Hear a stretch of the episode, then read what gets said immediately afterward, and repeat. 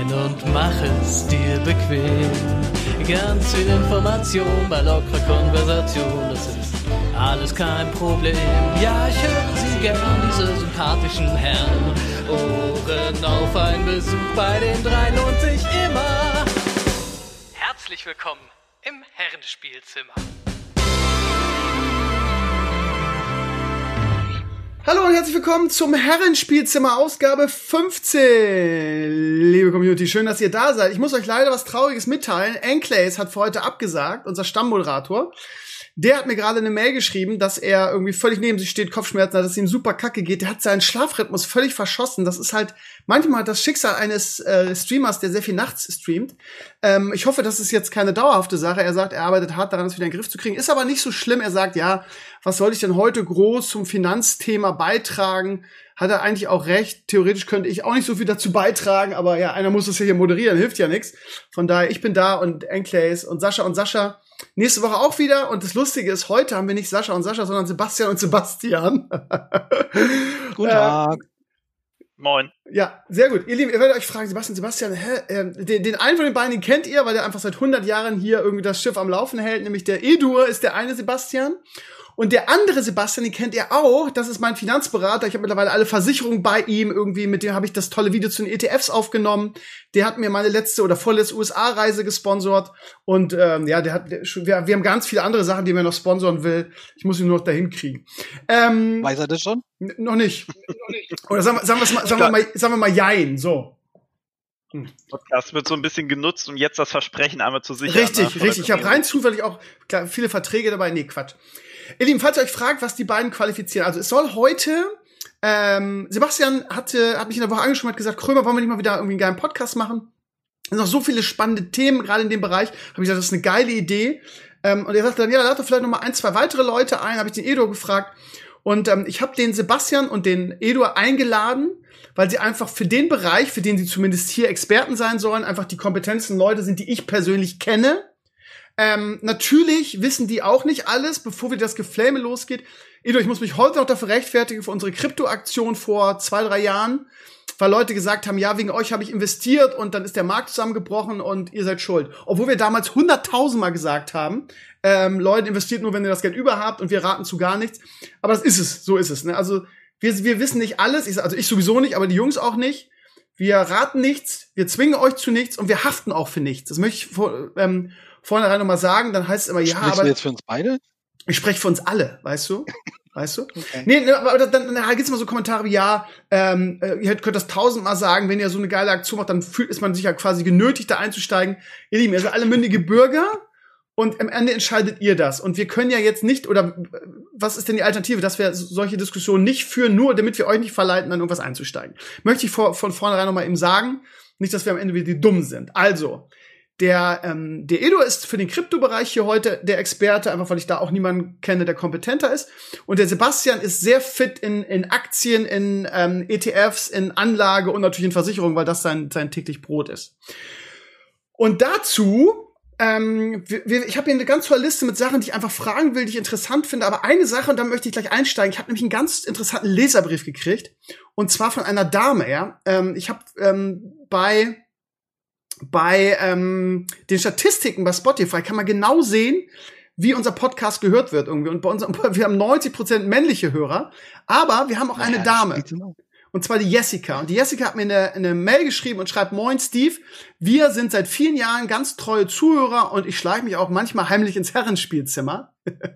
Ich habe eine allgemeine Frage an dich. Was ist denn eigentlich mit dem Blockchain-Thema? Überall liest man, dass es absolut vorteilhaft sein soll. Du schreibst immer wieder was dazu. Ich verstehe das Thema nicht weil ich vielleicht eine Frau bin, Fragezeichen, Smiley.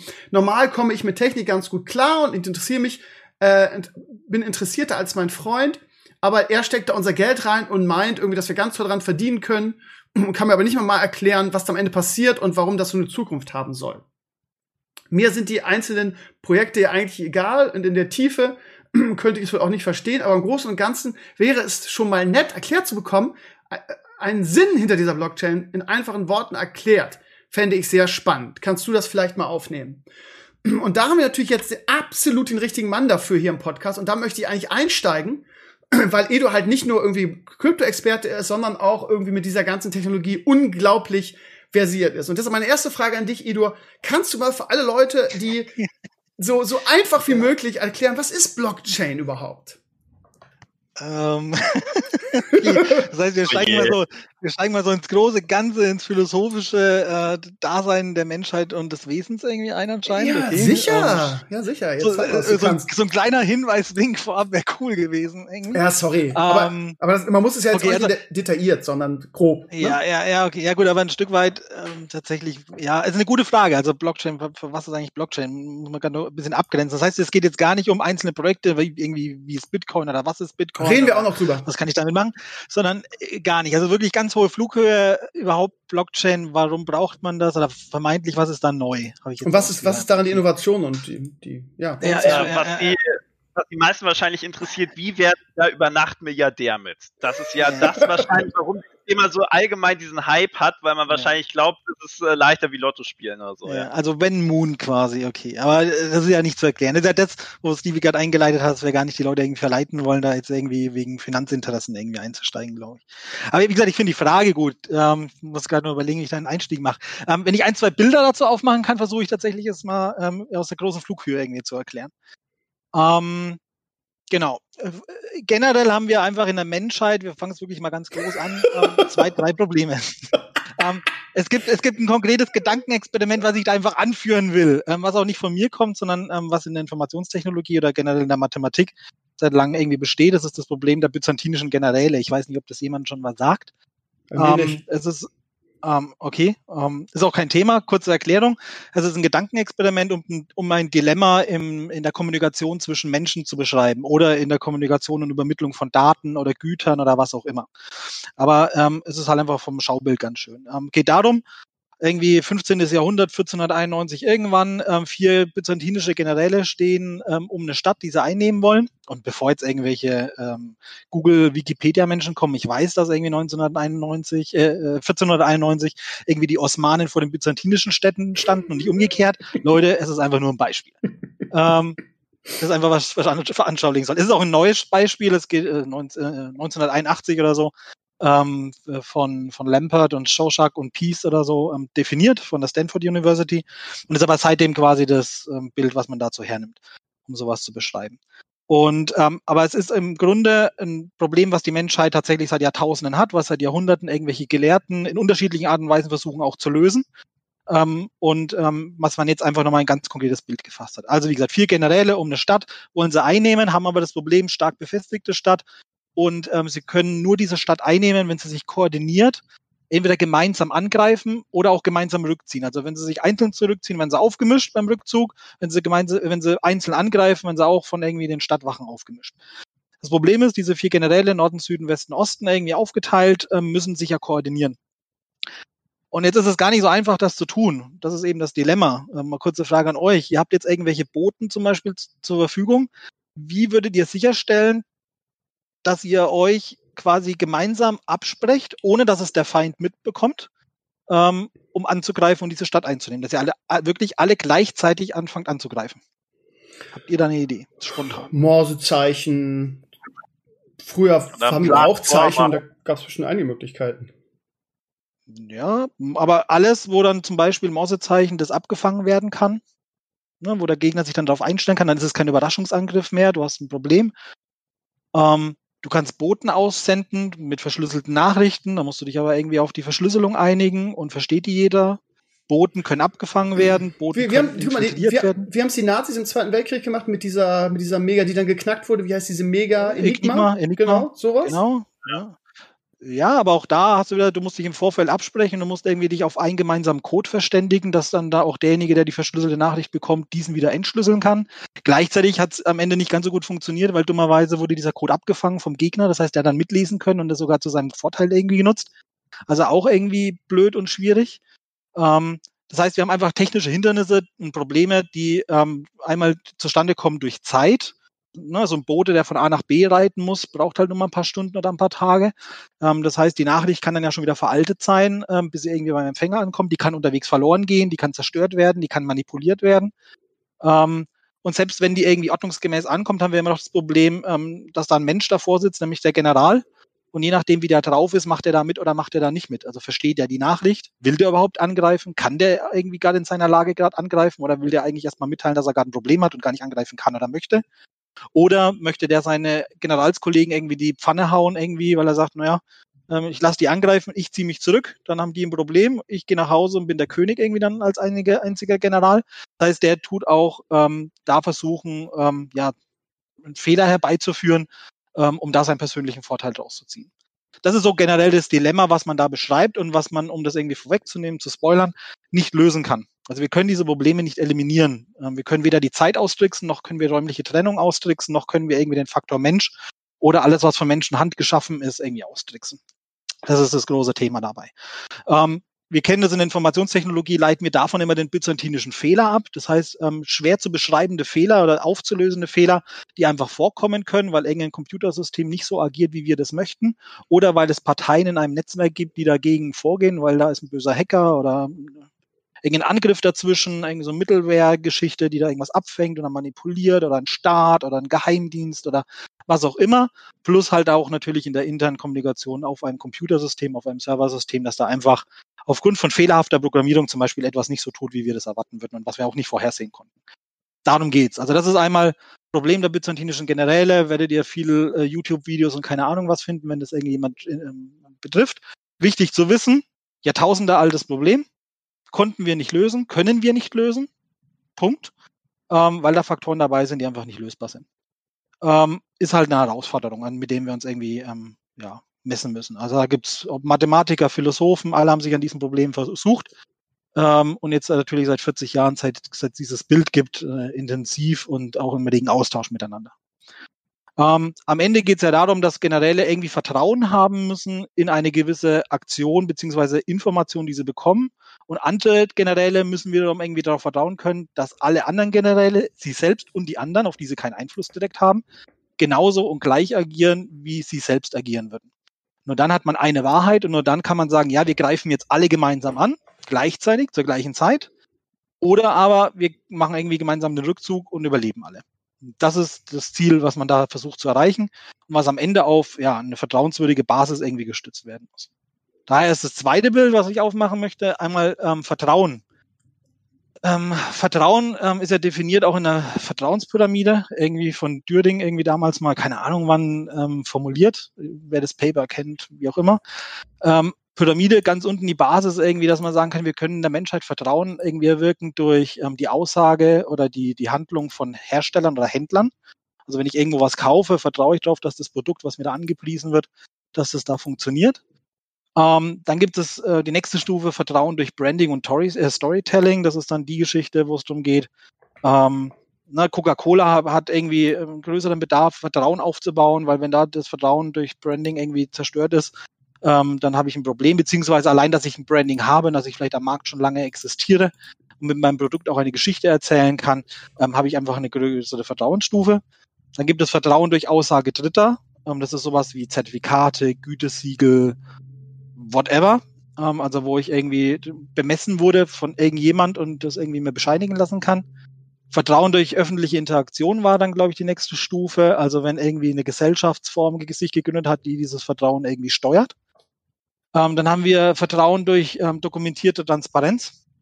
Ähm, das bedeutet ne, sowas wie Open Source. Also ich kann etwas sehen, wie etwas gemacht wird und dadurch weiß ich, äh, wie es funktioniert und was da der Hintergrund dazu ist. Ähm, und kann es verstehen und habe da einfach dadurch mehr Vertrauen in diese ganze Geschichte. Ähm, und dann gibt es ganzen Abstand nichts und dann gibt es die absolute Spitze an Vertrauen. Das ist nämlich immer dann, wenn ich etwas selber mache. Also Vertrauen ähm, durch die persönliche Kontrolle oder durch den persönlichen Wirkungskreis. Also wenn ich irgendwie in, Bau, in den Wald gehe und einen Baum fäll, weiß ich und kann Vertrauen haben, ich habe einen Baum gefällt. Wenn ich dann irgendwie eine Holzfigur draus schnitz, weiß ich, dass ich eine Holzfigur hergestellt habe und was die kann und was die nicht kann. Und das ist alles, was ich selber tue, wenn ich selber einen Brief schreibe oder sowas oder eine Goldmünze präge, aus dem Boden ausbuddel und eine Goldmünze präge, dann weiß ich, was ich getan habe. Also ganz wichtig hier zu verstehen, einfach nur oberste Spitze, wo wir hinwollen, dass wir die gleiche Vertrauensbasis haben können, wie wenn wir selbst etwas geschaffen oder hergestellt oder getan haben. Das ist einfach ähm, Vertrauen. Wir kennen das auch übrigens aus jeglicher Situation im Alltag. Also ein Arbeitsvertrag zum Beispiel, weil ich jetzt irgendwie die Woche irgendwie hatte ein Mitarbeitergespräch und so weiter, dann gibt's Gehaltserhöhungen und was auch immer, ähm, haben wir Arbeitsverträge angepasst. Muss man ja auch mal sagen, auch ein Arbeitsvertrag ist ja nichts anderes als ein manifestiertes Papier, wo Vertrauen schaffen soll. Also manche würden jetzt sagen, naja, Vertrauen, wenn ich Vertrauen hätte, bräuchte ich doch keinen Vertrag. Ist im Grunde aber schlicht und ergreifend falsch, weil ein Vertrag, den wir so kennen, rechtsverbindlich, ja nichts anderes ist als eine Symbolisierung, eine, eine, eine Darstellung eines, eines Vertrauensthemas. Ähm, also ich als Arbeitnehmer ne, sichere meinem Arbeitgeber zu, ihm meine Arbeitskraft zur Verfügung zu stellen und umgekehrt habe ich das Vertrauen, dass er mir entsprechend das am Ende vom Monat vergütet. Und warum habe ich da drin Vertrauen in dieses Stück Papier, wo irgendwie zwei Unterschriften drauf sind und irgendwelche komischen Rechtstexte? Einfach weil die Menschheit sich in den letzten Jahrhunderten und Jahrtausenden ganz viel überlegt hat und Mechanismen gebaut hat, um Vertrauen, was wesentlich für uns ist in der Interaktion untereinander, ähm, herzustellen, indem wir gesagt haben, ja, wir haben dann irgendwie sowas ne, wie Gerichtswesen und eine Exekutive und Polizei damit und äh, wir haben dann irgendwie verschiedene Ebenen und ich kann zum Anwalt gehen und ich kann zum Staatsanwaltschaft gehen und wenn die nicht tun, was sie wollen und nicht vertrauenswürdig arbeiten, dann habe ich die nächste Instanz, dann kann ich zum nächsten Richter gehen, das nächste Ober, bis ich irgendwann mal ne, durch fünf Gerichtsinstanzen bin und irgendwie im obersten Gericht gelandet bin. Also wir haben einfach sehr viel uns überlegt, warum wir uns gegenseitig vertrauen können und Prozesse eingeführt, um das einfach zu verdeutlichen, auf das wir dann im, am Ende aber vertrauen, dass es umgesetzt wird. Was wir auch in unserer Gesellschaft ja sehr glücklicherweise können. Wir sind gefestigt, äh, ziemlich gefestigt zumindest, ähm, in dritte Weltstaaten oder wo wir dieses System einfach nicht haben, wo diese Gesellschaft nicht so strukturiert ist und aufgebaut ist und das so zusichert dem einzelnen Bürger. Ähm, sieht es dann schon wieder anders aus, aber ich will auch gar nicht irgendwie die als Beispiele hernehmen. Ähm, aber es ist halt einfach nur wichtig zu verstehen, es geht bei allem, was wir tun, um Vertrauen auch, ähm, ich weiß nicht, ist jetzt, bist du eigentlich verheiratet, Stevie, mhm. mittlerweile? Darf ich das fragen? Nee, ne? Mhm. Glaube ich nicht.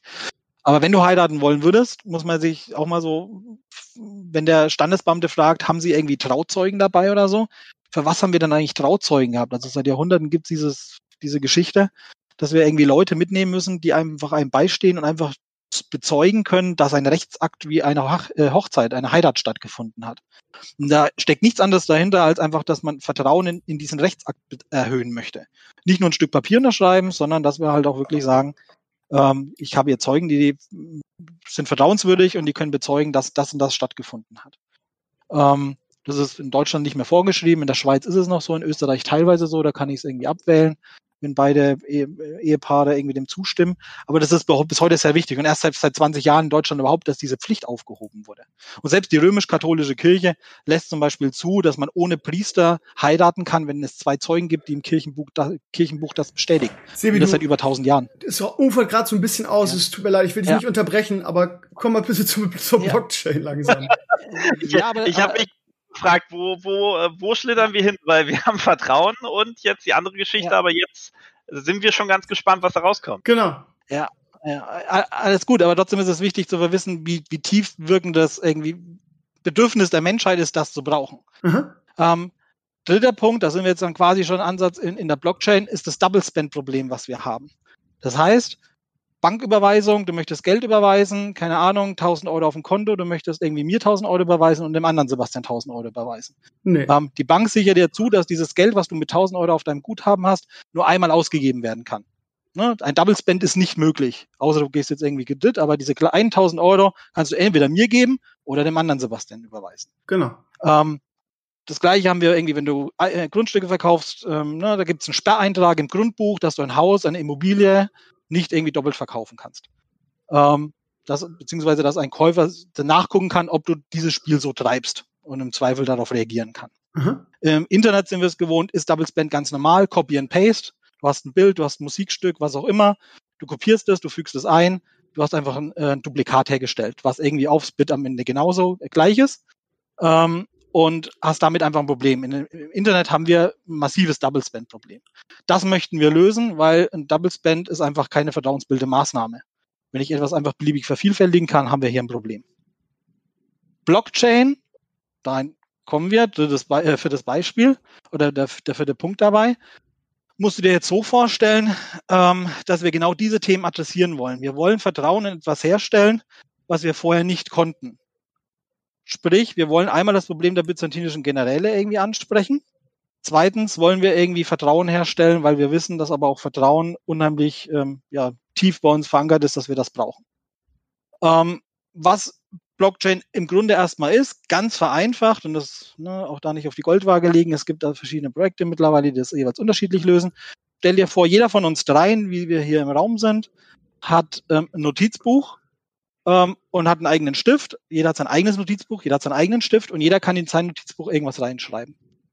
Und ähm, jetzt hast du das Thema, das, was du in dein Notizbuch reinschreibst, wird automatisch ähm, wie von Zauberhand in meinem und in dem Notizbuch vom anderen Sebastian ähm, auftauchen. Obwohl du es nur in dein eigenes Notizbuch geschrieben hast. Also wie Google Docs Blog. quasi. Ja, nur hast du hier das Thema, dass du hier eben kein Google Docs hast, dass da irgendein Provider wie Google dazwischen ist, der dir das irgendwie ermöglicht, sondern du hast der einzigste Mittelsmann, beziehungsweise das einzigste, der dir zusichert, dass diese Zauberhand keinen Unfug damit treibt und das irgendwie beliebig ähm, kopiert und manipuliert oder sowas oder vorhält, ist einfach Technologie. Äh, in dem Fall Naturwissenschaft, nämlich Mathematik und dort die Unterdisziplin Kryptographie. Kryptographie sichert dir in dem Fall zu, ähm, dass eben du diese Nachricht einmal unverfälscht, wie von Zauberhand eben, sehr zeitnah in allen Notizbüchern dieser Welt, die ihr eigenes Notizbuch irgendwie dazu verwenden, auftauchen wird. Das hatten wir bisher nicht, diese Möglichkeit. Ähm, wir hatten weder die Technologie, wir hatten nicht die, die, die Mathematik dazu, wir hatten einfach überhaupt nicht ähm, irgendetwas in der, in der Welt, was uns das zugesichert hat. Wir mussten immer über Intermediäre gehen, immer über Mittelsmänner gehen, wir mussten zu einer Firma gehen, einem Unternehmen, einem Notar, einem Staat, einer Bank, irgendetwas, die für uns ähm, genau diese vertrauenssichernde Schicht irgendwie erzeugt hat. Ne? Wir haben der Bank vertraut, die hat das für uns gemacht, aber am Ende musste ich der Bank vertrauen. Der un große Unterschied ist eben ganz wichtig zu wissen, wir sind in dieser Vertrauenspyramide ganz oben. Jeder muss nur sich und seinem Notizbuch vertrauen, den Rest übernimmt die Naturwissenschaft. Und das ist das bahnbrechend Neue, dass ich tatsächlich jetzt mit anderen Menschen weltweit, wie auch immer, oder mit Maschinen interagieren kann, ohne jeglichen Mittelsmann und trotzdem mit hundertprozentigem Vertrauen, weil ich habe ja nur Vertrauen in mich, in mein Notizbuch, ich weiß, was da los ist und mehr nicht. Und es kann auch nicht manipuliert werden. Es kann nicht jemand das, was du reingeschrieben hast, verändern. Oder? Doch, das ist eben das Thema, weil jetzt kommen wir eben deswegen das ähm, Problem der byzantinischen Generäle. Wir haben weiterhin ähm, Probleme, die wir nicht lösen können. Das heißt, du kannst natürlich jetzt in deinem Notizbuch, was erstmal gesichert ist durch die Bindung, durch die Buchbindung oder durch die Tackerung oder die Klammerung, wie auch immer, dass du irgendwie ne, Seiten hast, die nur nacheinander beschrieben werden können, jetzt im Sinne wirklich für eine, eine Bitcoin-Blockchain zum Beispiel. Und du kannst jetzt in dein Notizbuch natürlich zurückgehen und auf der äh, vorherigen Seite, wo man sagt, naja, aber eigentlich ist das doch schon abgeschlossene Seite, da kann ich doch jetzt eigentlich nichts verändern, was soll das? Kannst du in dein Notizbuch zwar reinschreiben, dass, jetzt, dass du einen Wert veränderst oder dass du eine Nachricht veränderst, aber hier ist der Konsensusalgorithmus, also die, die, der mathematische Weg, ähm, der, der hier notwendig ist, der mir zusichert, dass diese Technologie funktioniert, imstande, ähm, das als Fehler zu erkennen und zu eliminieren. Das ist die, die große er, äh, Errungenschaft, die wir quasi mit dem Nakamoto-Konsensus im Bitcoin-Bereich, ähm, im White Paper ähm, 2008, 2009 und dann in der Umsetzung 2009 vorgefunden haben, dass wir vorher nicht hatten. Blockchain am, am Ende ist ja auch gar nicht alt. Also Blockchain gibt es ja schon viel, viel länger. 1991 von Stornetta und Haber, ähm, die das irgendwie schon gemacht haben. Wir kennen auch verteilte Datenbanken schon in den 90er Jahren. Das sind ja alles Puzzleteile, woraus zum Beispiel äh, Bitcoin ähm, gebaut wurde, als, als Blockchain, wie wir sie heute kennen und definieren, die es vorher schon längst gab. Ähm, Hashcash ähm, ging um diesen Proof of Work, diesen Arbeitsnachweis, den ich erbringen muss, dieses Mining von Bitcoins am Ende worauf das basiert, gab es auch schon vorher.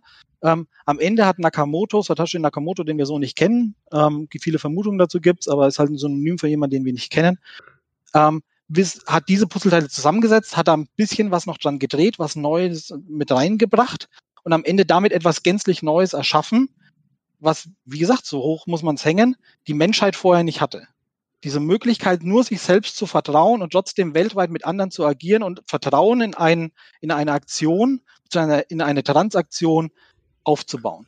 Boah, das, das, ist, wirklich, äh, Sebi, ey. das ist immer, die Sache Puh. ist, eh, du, äh, wenn ich das mal für mich sagen darf, also ich ja. bin ja, sehe mich auch eher so als normaler Mensch und ich glaube, du bist ein sehr eloquenter Mensch und auch jemand, der sehr gebildet ist. Für jemanden, der jetzt nicht auf dein Level arbeitet, also ich kann dir noch folgen, auf jeden Fall. Nur ähm, ich rede immer ganz gern in Bildern oder ich versuche das mal runterzubrechen, weil ich würde es jetzt mal so wiedergeben, wie ich es jetzt von dir verstanden habe. Ja, ja, bitte. Also es gibt eine dritte Person. Na, nennen wir es einfach mal eine Bank. So, ja. diese Bank wurde, da sind keine Menschen drin, das ist ein Programmcode oder das ist quasi eine Maschine. Und äh, wenn ich jetzt zu dieser Bank gehe und sage, ich möchte in Stevenio einen Euro überweisen, dann kann ich auf dieses System vertrauen, dass das nicht korrupt ist oder sonst irgendwas oder gefälscht werden kann, sondern ist es ganz sicher, wenn ich da hingehe und einen Euro überweise, kommt das bei Stevenio an. Falsch. Weil die, Bank würde ja weil, die, weil, die, weil die Bank in diesem Bild würde ja implizieren, dass du eine zentrale Stelle hast, wo du quasi hingehst. Ob das jetzt eine zentrale Örtlichkeit ist oder ein zentrales, keine Ahnung. Aber am Ende ist es dummerweise zentral. Du musst dir vorstellen, du bist die Bank.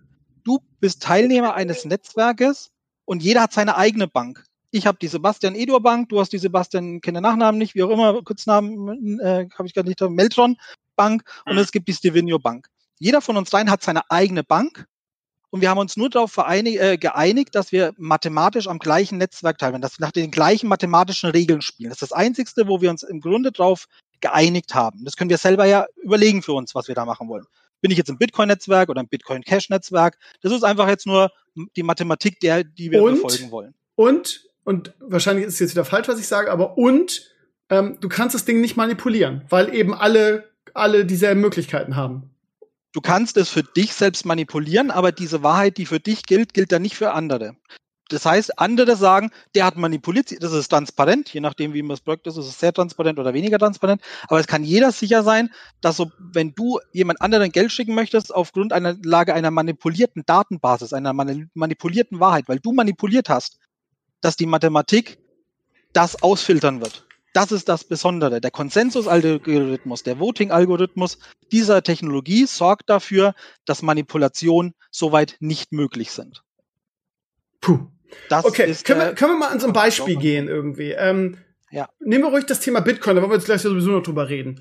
Warum ist das so e-, essentiell oder warum ist es so innovativ oder warum ist es so ähm, ja, neu, dass hinter dem Bitcoin eine Blockchain steht? Also was das könnte man den Bitcoin nicht auch anders ähm, auf die Beine stellen? Was ist was ist so so wichtig daran, dass da eine Blockchain dahinter steht?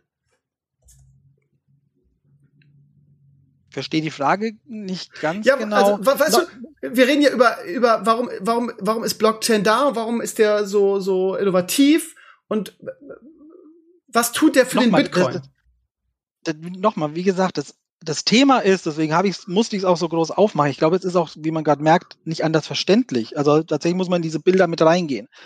Du möchtest teilnehmen in der Interaktion mit irgendeinem, weil du Werte übermitteln möchtest, Geld, keine Ahnung, ähm, deine Spielkarten, ähm, mhm. äh, deine Fußballspielkarten, die du vorgestellt hast, dein Haus, dein Auto, was auch immer. Oder einfach nur Daten übermitteln möchtest.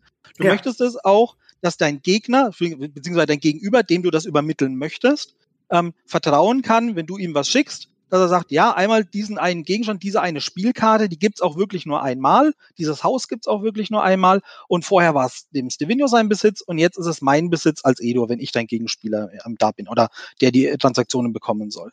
Bisher ging das nur, indem du irgendeinen Mittelsmann gebraucht hast. Bei einer Immobilie musstest du zum Grundbuchamt und zum Notar, keine Ahnung bei, bei deinen Spielkarten musstest du halt irgendwie zu deinem Verein oder zu deiner Handelsplattform gehen, eBay oder wo auch immer hin. Ähm, und bei Geldtransaktionen hast du es halt meistens über Bankgeschäfte gemacht, hast du deine Bank gehabt.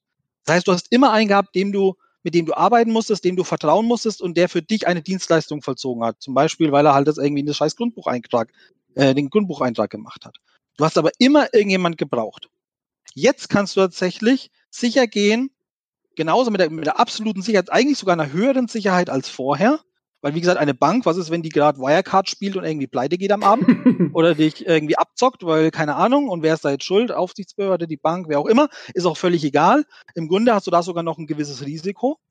Bei Bitcoin jetzt nur mal als Beispiel, kannst du mit ein bisschen Zeit, wenn du ein paar Blöcke abwartest, zu 100% sicher sein, nach momentanem Stand oder annähernd 100% Sicherheit, viel höher als normal, als wir sonst so kennen, dass diese Transaktion stattgefunden hat, deine Spielkarte oder dein Haus oder was auch immer das repräsentiert, den, den, den Besitzer und den Eigentümer gewechselt hat, ohne dass du irgendeinem vertrauen musstest. Du musstest nur dir selbst vertrauen, weil du Teilnehmer der Bitcoin-Blockchain warst. Du hast dir eine Node aufgesetzt, ein Stück Programmcode, das bei dir läuft. Du hast die ganze Historie der Blockchain runtergeladen, hast dort am Ende ähm, ein, ein Teil, Datenteil mit eingefügt, zum Beispiel äh, eine Überweisung von Bitcoin, von, keine Ahnung, einem Bitcoin an, äh, zu mir und hast aber eben nur dir selbst vertrauen müssen, deinem Computer, dir selbst und am Ende der Mathematik, die hinter der Bitcoin. Hinter genau, Bitcoin. und deshalb nennen wir das Ganze auch dezentral, weil es kein, keine, kein Institut oder keinen mehr gibt. Jeder, genau, genau, jeder, jeder Teilnehmer, der in dem Moment eine, eine Node, am besten eine Full Node betreibt und aufsetzt, ähm, sichert das Netzwerk soweit mit und ähm, dadurch ist es dezentral. Je mehr da irgendwie genau das machen, ähm, desto de de dezentraler wird es und im Grunde wird es sogar äh, umso sicherer. Ja, jetzt das verstehe ich das. Das ist doch gut. Und, ja. und das ist eben der Punkt, den wir vorher nicht hatten. Wir haben immer seit Jahrhunderten, Jahrtausenden das Thema gehabt, dass wir Mittelsmänner gebraucht haben, für egal was, um Vertrauen zu erhöhen in einer Aktion oder Transaktion. Das fällt jetzt weg. Ja, okay. Das ist, das hatten wir vorher nicht. Jetzt haben wir es verstanden. Sehr gut. Ja. Ja, dann machen wir mal den Übergang von dieser Frage. Jessica, ich hoffe, du hast es verstanden, äh, auch wenn es jetzt sehr ausführlich war. Äh, aber ich glaube, wir haben das jetzt, äh, wir haben das jetzt festge festgemacht. Ähm, ja, wollen wir mal über die über die neuerlichen Hypes äh, sprechen im, im Kryptobereich. Edo, wir haben vor zwei drei Jahren hier zusammengesessen, irgendwie haben das sehr schön ähm, da, darüber berichtet. Irgendwie haben auch die eine oder andere Empfehlung gegeben. Äh, wegen dir habe ich ein bisschen in Jota investiert. Ähm, und das, äh, ja, dann ist irgendwie alles gefühlt so ein bisschen zusammengebrochen. Aber du warst ja einer, der immer gesagt hat, ja, das kommt wieder, wartet ab. Und jetzt ist es so gefühlt wieder der Shit, ähm, der, du hast vor zwei, drei Jahren gesagt, dass, dass du davon ausgehst, dass der Bitcoin, was, was, was auf 60.000 hochgeht. Ne? Da haben alle jetzt gesagt, ja, so ein Quatsch und so. Jetzt ist er bei 57, ich glaube, er war sogar bei 60.000 gestern, ähm, hat, hat da gekratzt. Von daher hast du auf lange Sicht dann doch recht gehabt. Ähm, ich habe dich vor ein paar Wochen gefragt, irgendwie, als der Hype losging mit Bitcoin jetzt wieder durch diverse Dinge, durch irgendwie, ähm, ja, wer hat's gesagt? Warte mal, wer war's? Was Facebook? Nee, warte mal, Irgend irgendjemand hat, hat groß gesagt, bald wird man auch mit Bitcoin bezahlen können. Ich weiß gar nicht mehr. Also auf jeden Fall diverse Leute, unter anderem Elon Musk und wie sie alle heißen, und jetzt ist das Ding irgendwie bei von, ich weiß gar nicht, von 4.000 war, glaube ich, der niedrigste Stand auf auf jetzt 60.000. Ähm, ich habe dich vor, vor ein paar Wochen gefragt, ob ich investieren soll. Dass du gesagt, ja, kann man machen, macht man aktuell nichts falsch. Wie ist denn so deine Analyse der aktuellen Krypto-Situation? Ähm, Lohnt es sich zu investieren? Lohnt es sich nur im Bitcoin? Jota ist auch wieder massiv gestiegen von 20 Cent jetzt auf 1,42 aktuell. Erzähl mal so ein bisschen, wie hast du, wie siehst du diesen aktuellen Krypto-Aufschwung? Ähm, eigentlich ähm, ohne Substanz. Also ähm, es hat sich ja in den letzten Jahren in, in was Marktadaption und so weiter irgendwie ergeben, also an, an wirklichen Nutzen, wo jetzt Firmen irgendwie Bitcoin oder irgendwas anderes in ihrem Tagesgeschäft, in ihren Use Cases, in ihren Business Cases irgendwie verwenden, ja nichts getan, ehrlich gesagt. Also ganz wenig. Meistens Aber irgendwie kommt es nicht über Proof of Concept irgendwie hinaus, ja bitte wie gesagt, ich will dich nicht mal unterbrechen, aber ist es nicht genau der magische Faktor, den du vorher einmal angesprochen hast, nämlich Vertrauen? Ne? Also es reden Guter immer Punkt. mehr Leute drüber. Elon Musk sagt, das ist das Ding und jeder investiert da auf einmal rein. Es ist ja, wie gesagt, dieser magische Punkt oder diese magische Schwelle Vertrauen. Manche Firmen nehmen das jetzt als Zahlungsmittel an und sowas. Und nur, dass das theoretisch möglich ist, ne? weil du hattest ja vorhin auch erzählt und ich habe mich gefragt, warum lösen wir eigentlich nicht alles aus und äh, wir, die Welt arbeitet mit Bitcoin? Theoretisch wäre das ja möglich. Ne? Da müssten wir vielleicht noch ein paar Nullstellen dran gehen, aber ich glaube, das geht gar nicht. Aber theoretisch bräuchten wir ja kein Geldsystem mehr, wenn jeder Bitcoin annehmen würde, weil dann könnten wir alle mit Bitcoin handeln und das System wäre super sicher, weil, wie gesagt, wir alle sind ja quasi Inhaber von der Bitcoin AG, wenn ich so richtig verstanden habe. Ja, ähm, insgesamt muss man sagen, es ist Technologie. Ne? Also wir, wir, haben zwar im Hintergrund ne, Mathematik und so, aber das Problem ist in der Umsetzung, wie wir es bei Bitcoin umgesetzt, in der kon ganz konkreten Form, haben wir zum Beispiel das Problem von Skalierbarkeitsproblem. Ne? Wie viele Transaktionen kann ich pro Sekunde da durchschieben? Wie viele Teilnehmer kann ich machen? ähm, können da gleichzeitig irgendwie teilnehmen oder muss ich dann einfach warten? Dann kommen so Sachen wie Transaktionsgebühren dazu. Ne? Viel Aufkommen heißt, ich habe hab irgendwie so eine Warteschlange und damit, damit ich mich nicht in der Warteschlange irgendwie mit meiner Transaktion, die ich durchführen möchte, nach vorne schummeln kann, muss ich höhere Transaktionsgebühren zahlen. Wenn ich dann so einen Kaffee kaufen möchte, muss aber 15 Dollar Transaktionsgebühren bezahlen, dann macht es im Business, und Use Case einfach keinen Sinn, so zu tun. Ne? Also das ist einfach das, das Thema, warum es nach momentanem Stand kein, kein adäquates Zahlungsmittel irgendwie ist, wo ich sage, das kann soweit funktionieren.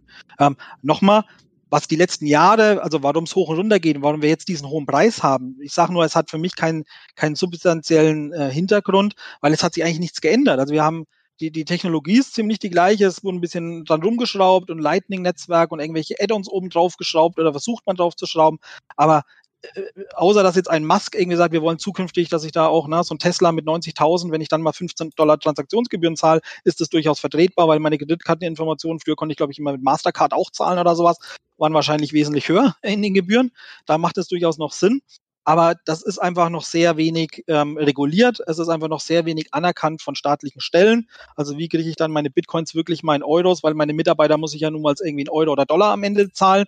Wie kriege ich da diesen Transfer hin? Das ist alles noch einfach ungelöst momentan. Ja, es ist, wenn man visionär und äh, ideologisch irgendwie denkt, ne, ja, dieses Vertrauen, ich muss noch mir selbst vertrauen und meinem Gegenüber, ich muss nicht mehr die Bank mit reinnehmen macht durchaus Sinn, ob das jetzt Bitcoin ist oder andere Projekte. Ich glaube, wir wollen ja nicht über einzelne Projekte reden. Bitcoin ist halt da das Leuchtturmprojekt und kann wir vom Preis ganz gut bemessen. Dass wir jetzt da irgendwie auf 50.000 bzw. momentan 57.000 Dollar irgendwie stehen, ähm, ist halt, ja, größeres Interesse, größere Nachfrage ist gesteigerter Preis.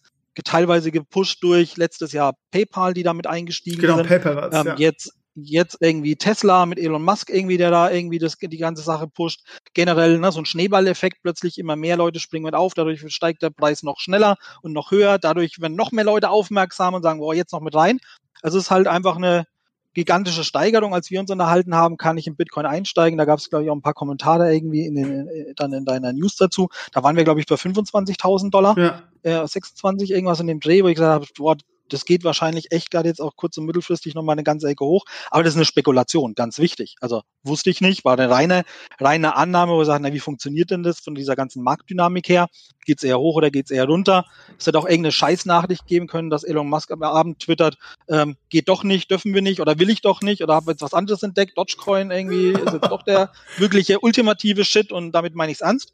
Ähm, dann wäre das Ganze irgendwie total gekippt. Also das kann ja keiner im Vorfeld ähm, wirklich genau sagen unabhängig von der normalen Nachrichtenlage, die jetzt irgendwie stattgefunden hat, dieses Gehype und so weiter, war das ein Stück weit absehbar, dass es wahrscheinlich eher steigt und dass es eine ganze Ecke steigt. Und jetzt waren wir irgendwie tatsächlich Richtung äh, 60.000 Dollar, ähm, sind jetzt bei 57.000 Dollar gerade jetzt.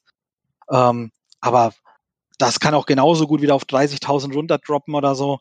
Ähm, ich glaube, insgesamt findet es einfach immer mehr Gehör. Die Leute äh, fragen immer mehr nach, was es damit auf sich hat. Ähm, ein kleiner Prozentteil fragt dann genau die Fragen, was ist eigentlich Blockchain? Und dann kannst du versuchen, dass die diese, dieses ganze Thema mit Vertrauen, was so dahinter steckt, abseits von irgendwelchen Kryptowährungsfuck, ähm, tatsächlich anerkennen und sagt, ja, wir haben hier etwas Neues, was wir noch nie hatten. Wir kennen die distributive Wirkung noch nicht. Wir haben einfach keine Geschäftsfälle bisher darüber irgendwie entdeckt oder uns überlegt, weil bisher hatten wir die Möglichkeit gar nicht, ähm, darüber nachzudenken, weil wir hatten ja keine Technologie, uns das, die uns das bot. Und deswegen, äh, vor Jahren habe ich schon immer gesagt, es macht für mich keinen Sinn, dazu stehe ich genauso heute, dass es nicht erfolgreich bleiben wird. Oder, oder sein wird oder noch erfolgreicher werden wird. Wir sind immer noch, glaube ich, ganz am Anfang. Wir haben noch keine Business Cases, keine wirklichen Use Cases, keine großen Firmen, die diese Technologie wirklich an den Mann bringen und verwendet, ganz tief in ihren äh, Dienstleistungsbereichen oder ihren Maschinen oder was auch immer. Das fehlt komplett noch. Und wenn das zusätzlich noch kommt, egal mit welchem Projekt wir jetzt reden, Bitcoin oder andere, ähm, werden wir, glaube ich, auch zukünftig weitere große Preissteigerungen sehen. Nochmal, keine Beratung, einfach nur logischer Menschenverstand. Mein logischer Menschenverstand, der subjektiv natürlich komplett falsch sein kann. Also ich wenn ich das, wenn ich, ich meine, das hast du ja auch früher so ähm, ähm, kommuniziert. Daran hat sich ja an deiner, ja. an dem, was du sagst, hat sich ja quasi nichts, nichts verändert. Und ähm, wenn ich das ja. jetzt richtig analysiert habe, ist das so irgendwie, ähm, es hat sich technisch nicht, nichts verändert. Von daher ist das natürlich gerade ein Hype. Ähm, und ähm, es kommt darauf an, was du anguckst. Ne? Also es gibt natürlich viele Projekte, die sich auch technisch extrem weiterentwickelt haben. Die, ja, genau darauf wollte ich gerade hinaus. Ne? Du, du, sagst ja nicht ja. irgendwie alle, alle Bitcoin, Bitcoin, vielleicht noch Ethereum, so, äh, aber du hast ja früher schon immer gesagt, ja, aber diese großen, ich, ich orientiere mich nicht an Hype, sondern ich gucke mir die Projekte genauer an, die technischen Hintergrund, ja. die Innovation und teile mein Geld dann eher auf. Ähm, und ja. so weiter. Und Jota war ja immer so dein Liebling, deshalb, äh, weil ich dir in so, solchen Sachen noch mal grenzenlos vertraue. Ja, ja, weiß ich, weiß ich eben. Und deshalb habe ich es zum Beispiel auch noch nicht verkauft, du hast irgendwann gesagt, Krömer, ähm, hier investier, aber werd nicht nervös, sondern hab Sitzfleisch, was genau das Richtige ist für mich, weil sonst könnte ich auch nicht schlafen, sowas wie mit Bitcoin oder so. Oder jetzt GameStop, da reden wir gleich noch drüber, das, da, da könnte ich nicht, nicht schlafen. Das heißt, ich habe damals Jota für, glaube ich, 2,50 gekauft. Ähm, und ähm, würde sich sowieso nicht lohnen, das jetzt zu verkaufen. Oder vor allen Dingen, als es jetzt auf 20 Cent oder so war, jetzt ist es schon wieder bei 1,40. Ich sitze das aus, irgendwie, du hast gesagt, Krömer, entspann dich. Du hast mir sogar, als weiß ich noch, hast mir angeboten, pass auf, Krömer, wir machen dir, wenn in den nächsten vier Jahren Jota nicht wieder da ist für, äh, oder so, so weit oben ist, für wie du, du das gekauft hast, dann gebe ich dir dein Geld zurück. Das fand ich, fand ich sehr beruhigend und auch ja. sehr lustig. Aber das impliziert ja, wir sind wieder beim Vertrauen, impliziert ja auch so ein, ein, ein Grundvertrauen in dieses Projekt. Einfach du dich so damit ja. auseinandergesetzt hast und einfach weißt, dass da eine unglaubliche technische Innovation dahinter ist, ne? Genau. Es hat aber auch, jetzt muss man sagen, länger, wesentlich länger gedauert als, als ähm, einmal IOTA. Wenn wir jetzt bei IOTA das als Beispiel ja. nehmen, es gibt, gilt aber respektabel für sehr viele Projekte, ob das ein Polkadot ist oder sonstiges, die jetzt in den Top 10 irgendwie gerade stehen oder Top 20 äh, von den Market Caps oder so, ähm, Cardano und so weiter, hat es wesentlich länger gedauert, ähm, diese technische Reife bis zum heutigen Stand zu entwickeln. Und auch heute sind wir noch lange nicht ausgereift, sondern ähm, das ist ja wirklich noch etwas, wo wir jetzt sagen, jetzt muss geliefert werden. Wir haben aber jetzt bei vielen Projekten gerade den Stand, dass wahrscheinlich dieses Jahr ganz viel marktreif wird und auch produkt, äh, produktiv wird, also produktionsreif wird. Also dass ich es wirklich sagen kann, ja, das kann jetzt auch eine Firma oder wenn ich den Consumer erwische möchte, irgendwie einen Endverbraucher, dass die das jetzt auch wirklich irgendwie dann verwenden können. Jetzt fangen eben genau diese ähm, gab es aber auch schon die ganze Zeit, aber wo, wo, einfach viel mehr plötzlich mit Substanz kommt. Irgendwie ähm, diese NFTs, also deine, deine nicht tauschbaren und ersetzbaren Tokens von deinen Spielerkarten oder sowas, wo jetzt auch wirklich sagen, ja, das ist jetzt nicht mehr irgendwie so ein kleines Projekt von, von jemand nebenan, sondern das sind jetzt wirklich, wo die Firmen was rausbringen. Automobilfirmen steigen da ziemlich stark zum Glück drauf ein, weil sie einfach sehr, sehr große Marktdurchsatzmöglichkeiten haben. Die können den Markt sehr gut und sehr schnell erreichen. Und die, dem bringt es auch eben was, ne, sich abhängig, unabhängig machen von anderen, ähm, nur auf sich selbst zu vertrauen und das auch wiederum den, ihren Autobesitzern irgendwie zugutekommen zu lassen. Ähm, aber es hat sehr lange gedauert. Ähm, ich muss ich auch sagen, länger als wir alle dachten. Ähm, aber am Ende ist es halt nochmal festzuhalten, es ist eine neue Technologie. Wir haben seit zehn Jahren hier, Bitcoin hat glücklicherweise den Anfang gemacht. Und egal, wie ich, äh, wie ich zu Bitcoin stehe, das ist irgendwie eine ganz große Errungenschaft, ähm, die, die hoffentlich auch für immer bestehen wird. Ähm, und ich hoffe auch, dass Bitcoin tatsächlich für sehr, noch sehr lange Zeit besteht, auch wenn ich anderen Projekten wie IOTA mehr Erfolg wünsche und auch davon ausgehe, dass es so sein wird. Ähm, haben wir seit zehn Jahren etwas Neues, was wir vorher nicht hatten. Und das muss halt erstmal ausgearbeitet werden. Und das muss überlegt werden, wie wir es überhaupt einsetzen können. Und wo es Sinn macht und wo es keinen Sinn macht. Es macht nicht überall Sinn. Es wird auch nicht alles irgendwie auf, von links auf rechts drehen. Aber es wird verdammt viel, glaube ich, bewegen. Das ähm, ist meine feste Überzeugung. Nochmal, es macht für mich keinen anderen, macht keinen Sinn, wenn es anders käme. Ja, spannend. Wir werden das weiter beobachten. Wollen wir mal den Schritt machen? Der Sebastian hat heute überhaupt noch nichts äh, gefühlt gesagt. Ja. Ähm, äh, Nein, ich höre ich hör gespannt zu. Ich habe auch noch zwei Fragen. Ja, dann Zwei bitte. Sachen finde ich ja. noch ganz interessant. Also die erste Sache, die ich mich die ganze Zeit gefragt habe, also dieser Mann, der den Bitcoin erfunden hat, das ist ja auch nur, also der ist ja so gesehen anonym. Ja, die, den Namen, der da steht von diesem Chinesen oder Japaner, ich weiß, ja. genau, genau, könnte ja auch nur ein Synonym sein oder sonst irgendwas anderes. Wahrscheinlich. Äh, Genau. Und die Frage für mich ist so einfach. Ne? Also ich kenne ja Unternehmen sehr gut, weil ich mich sehr viel mit Unternehmen beschäftige und weiß, dass Unternehmen eigentlich nichts machen, außer mit dem Grundgedanken, sich einen Vorteil zu erspielen oder eben finanzielle Vorteile zum Konkurrenten zu bekommen oder ein besseres Das ist deren, deren wesentliche Aufgabe. Das müssen sie genau. tun. Ja. Genau, das ist ja die Grundvoraussetzung für ein Unternehmen. Ja. Die nächste Frage ist aber auch für mich dann so, ähm, dass dieses ganze Blockchain-Thema eben, wie gesagt, es gibt ja unviel, unglaublich viele Nachahmer oder andere Systeme mit Coins ja. etc. Und die Frage für mich ist halt ja auch, da gibt es ja auch nicht immer nur Open Source Codes, sondern auch Codes, die zum Beispiel geschlossen sind. Ich frage mich, ja. dieses ganze System, kann man ja bestimmt auch wieder so machen, dass es eben nicht so wie bei Bitcoin vielleicht so ist, dass der Code offen ist und man genau sehen kann, ob man jetzt betrogen wird oder nicht, sondern dass eben Firmen da auch wieder es eher so machen, dass es äh, man es ein bisschen missbrauchen kann. Und das glaube ja. ich ist auch bei Blockchain so die Sache, wo ich ein bisschen Angst davor habe, weil das System an sich finde ich auch super toll. Also so mhm. wie ich es auch verstanden habe, denke ich, ist das ein tolles Konzept, aber ich weiß, dass sich Unternehmen wahrscheinlich das System krallen werden und so umbauen werden, dass sie den größten Vorteil daraus generieren können. So ein bisschen wie Google. Das, das Problem ist, darf, darf ich da kurz rein? Ja, ja, bitte. Das Problem ist, äh, äh, das ist eben der Unterschied auch zwischen Public Blockchain zum Beispiel und Permission Blockchains, also geschlossenen Blockchains oder ähm, auch ähm, äh, Corporate Blockchains zum Beispiel. Also wo eine Firma sagt, wir machen jetzt unser eigenes Ding irgendwie und ähm, wir verwenden das jetzt nur, keine Ahnung, wenn jetzt BMW sagt, das mache ich nur mit meinen Zulieferern zum Beispiel. Ich bin BMW und ich möchte das jetzt mit meinen Zulieferern zusammen machen. Wir machen jetzt gemeinsam eine Blockchain. Das Thema ist, du brauchst dann keine Blockchain mehr, weil dann machst du einfach eine zentrale Datenbank. Ne, dann sagst du als BMW, hey, ich suche mir irgendeinen Dienstleister oder ich betreibe selber in meinem eigenen BMW-Rechenzentrum irgendwie eine zentrale Datenbank, binde da meine Automobilzulieferer irgendwie an. Für was brauche ich das? Du kennst da, du kennst ja deine Teilnehmer dann in dem Moment. Blockchain wird ja dann interessant, wenn du Vertrauen schaffen musst von Teilnehmern, die du nicht kennst. Also warum sollte denn eben ne, der Automobilkäufer, der jetzt einen BMW kauft, den kennt BMW und, und umgekehrt, der Automobilkäufer kennt BMW. Die vertrauen sich von Haus aus, sonst würde er das Produkt wahrscheinlich nicht kaufen. Ähm, das ist ja genau das Problem, wo du sagst, dass wir adressieren wollen. Wir wollen etwas haben, was offen ist, wo ich den anderen gegenüber, außer halt seiner äh, Bankadresse am Ende, seiner Bitcoin-Adresse, den muss ich nicht kennen. Und trotzdem kann ich dem vertrauen, wenn ich Werte hin und her schicke oder eine Immobilie digital übertrage, den Wert daran, die Repräsentation daran, ähm, dass das erfolgreich sein wird. Nur für mich machen im Grunde eigentlich nur wirkliche Public ähm, Blockchains überhaupt Sinn auf lange Sicht. Weil alles andere konnten wir früher schon durch zentrale oder dezentrale Datenbanken lösen, ähm, wo ich halt irgendwie ähm, die Leute eingeladen habe und gesagt, ihr könnt jetzt hier dann da, daran teilnehmen und wir machen das alles in der ges geschlossenen Gesellschaft. Da, ja, da ist es auch wesentlich einfacher. Also für, das ist technisch einfacher umzusetzen, zu monitoren, zu kontrollieren, ähm, technisch zu betreiben. Aber es macht halt, es zerstört halt einfach diesen Grundeffekt, dass ich Vertrauen zwischen Personen und Maschinen, ähm, die ich nicht kenne, irgendwie nicht herstellen kann. Weil es halt ein geschlossener Kreislauf ist, ein geschlossenes System. Da kann ich eine Datenbank verwenden. Genau, nur dafür, ich finde immer, für meinen Geschmack gibt es aber dafür sehr viele Systeme, die mit geschlossenen Systemen arbeiten. Das ist eben mir zuletzt nur aufgefallen. Ich habe das eben mal gesehen und ich finde dafür, dass das die innovative neue Idee ist, machen das aber sehr viele Unternehmen auch immer so, dass sie das immer wieder alles für sich behalten wollen. Und dieser Social-Gedanke oder wir arbeiten alle mit, also ich weiß, ich finde, der hat sich noch nicht so richtig verbreitet oder man hat dieses ganze System dementsprechend gar nicht so offen auf auf weil wir, weil wir einfach noch keine Use Case und Business Case erstellt haben. Das ist das Thema. Also ich kenne es aus meiner Firma. Wir betreiben Plattformen für andere Business, ähm, also für andere Unternehmen quasi.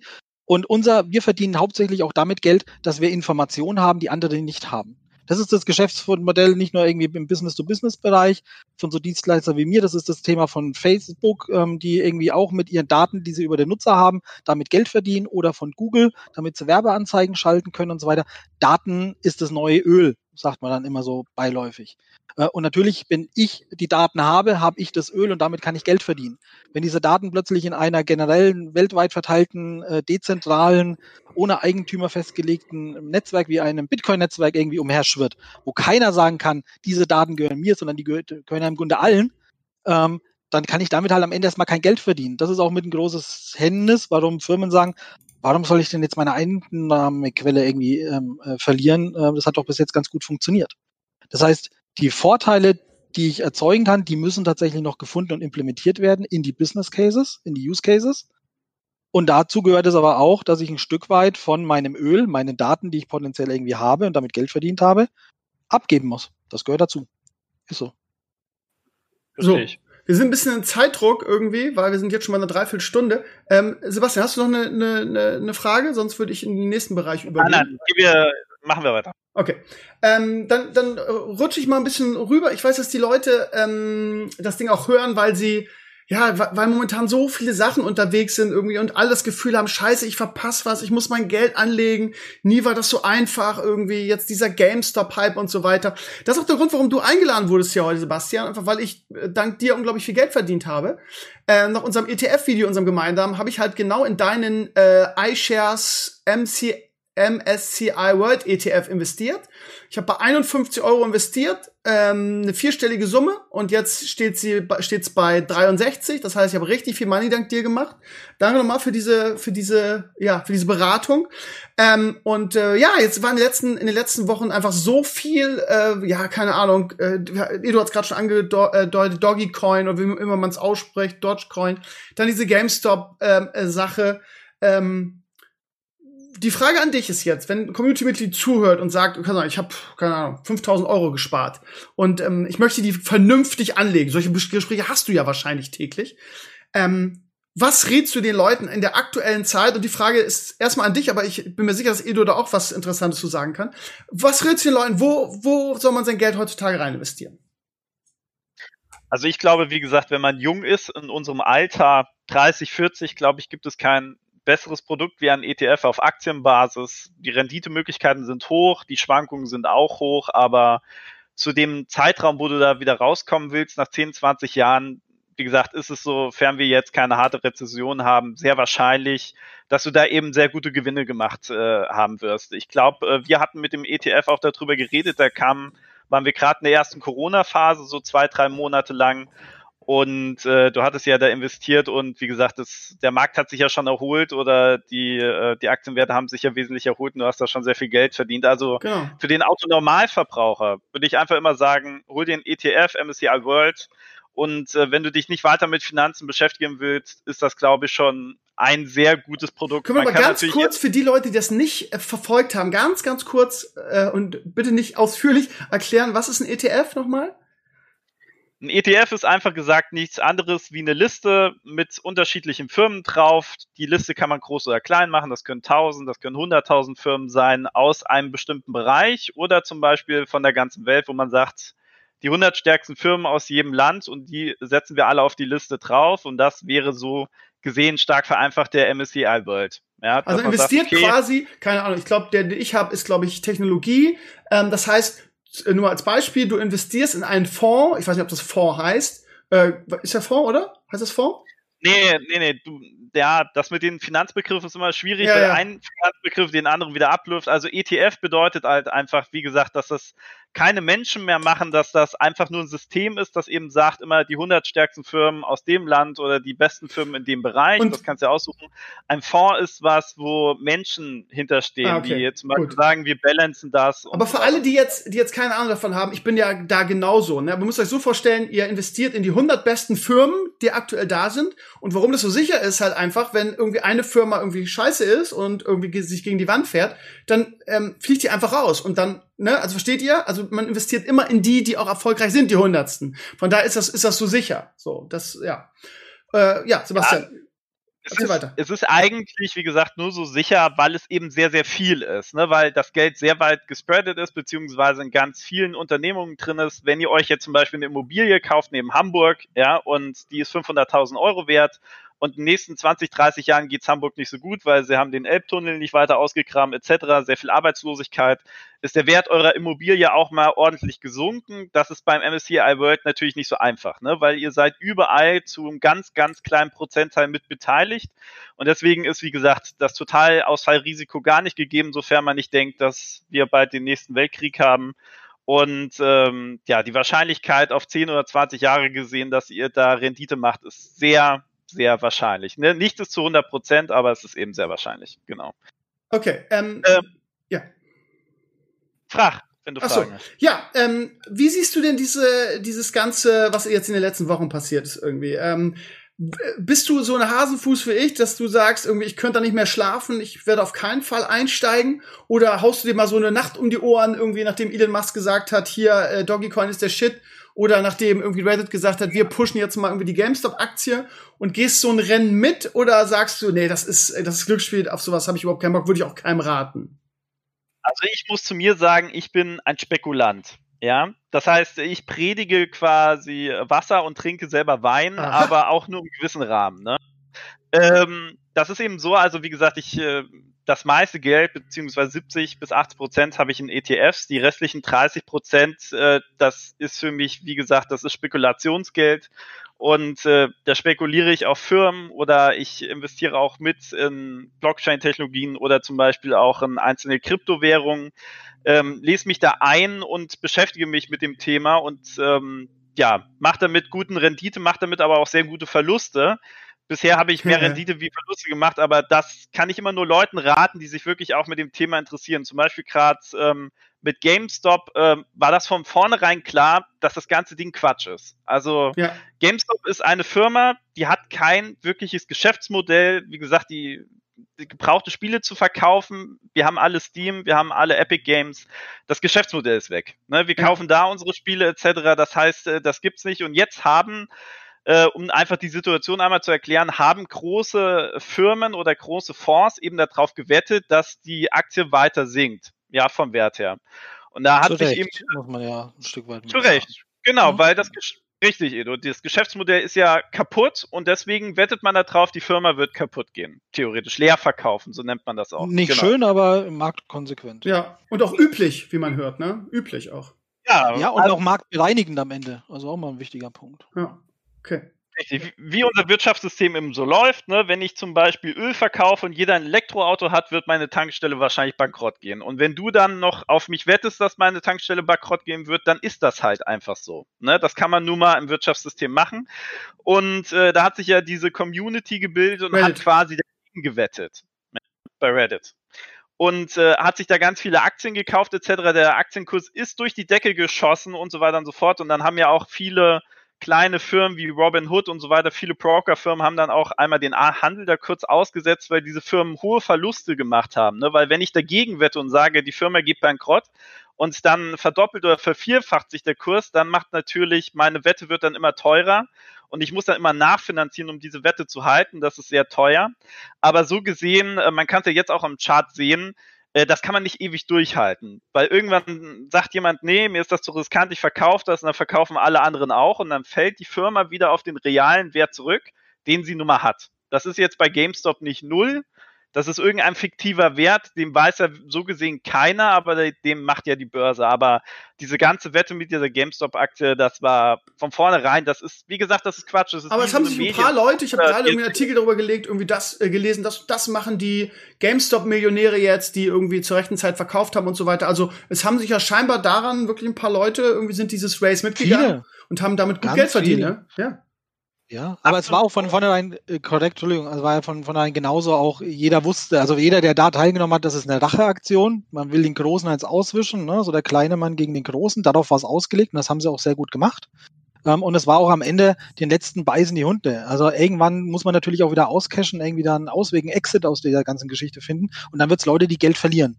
Und da waren viele dabei, die gesagt haben, wir wissen das, wir machen das mit. Trotzdem ist mir die, der Rachegedanke in Anführungszeichen gerade mal wichtiger paar waren dabei, die haben gesagt, ja, ich nehme auch das Geld dann gerne noch mit, neben dem Rachegedanken.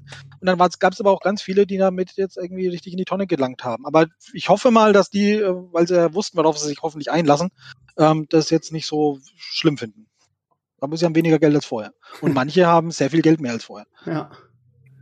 Richtig, Edu, aber das ist ja genauso so, das ist ja immer mit dem Punkt, wann ist die Spitze erreicht und wann ist das Tal erreicht. Wenn ich das wüsste, dann würde ich ja zum Sebastian vor zehn Jahren gehen und würde sagen, Junge, hol dir 100.000 Rechner oder gib wirklich dein ganzes Geld für eine Lagerhalle aus, dann machst du Rechner ein und äh, farm Kryptowährung oder Bitcoin, weil dann wäre ich ja jetzt auch Milliardär. Das ist ja immer so, keiner hat die Glaskugel und wenn man das wüsste, dann, wie gesagt, wäre, glaube ich, jeder reich. Ne?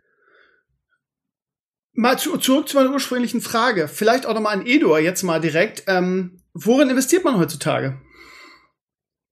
Oh, ja, kein Finance, äh, Financial Advisement, ne? Aber ähm, also ich natürlich für mich den größten, größten Teil mittlerweile in Krypto. Einfach mhm. auch, weil ähm, jetzt natürlich mit den Anstiegen sowieso das Verhältnis automatisch gewachsen ist. Ne? Ich, ohne dass ich jetzt noch mehr viel mehr monatlich eingezahlt hätte, ist einfach der Wert massiv gestiegen. Ähm, ich habe bei mir schon immer zwischenzeitlich mal ausgecasht, auch schon vor Jahren, auch damals mit IOTA ein Stück weit ausgecasht. Also ich habe es ja nicht komplett irgendwie drin gelassen ähm, habe mir da auch ein paar Sachen von gekauft und habe wiederum aber am Ende ähm, äh, auch ein bisschen mein Portfolio erweitert. Also ich habe auch ähm, MSCI World ähm, ähm, teilweise gekauft, macht bei mir knapp 20 Prozent oder hat ausgemacht, jetzt vor dem letzten Bullrun irgendwie im Kryptomarkt 20 Prozent ausgemacht. Jetzt ist es ein ganz Ecke niedriger, wie gesagt, Kryptomarkt ist einfach da äh, dominierend mittlerweile da gerade vom, vom Wert her. Ähm, und dann habe ich ähm, einmal noch in gezielte Startups, die mich einfach interessieren, aber sehr viel im Technologiebereich einfach investiert. Ähm, da auch zum relativ viel Glück gehabt, ähm, dass, dass, dass die alle soweit noch laufen und ganz gut aussehen. Und dann habe ich nochmal 15 äh, Prozent ähm, gezielt in ähm, alte Unternehmen investiert. Also, also so doof, wie es sich anhört, ich habe einfach Unternehmen mir rausgesucht, die es schon seit 100 Jahren gibt und in die habe ich ein Stück weit investiert.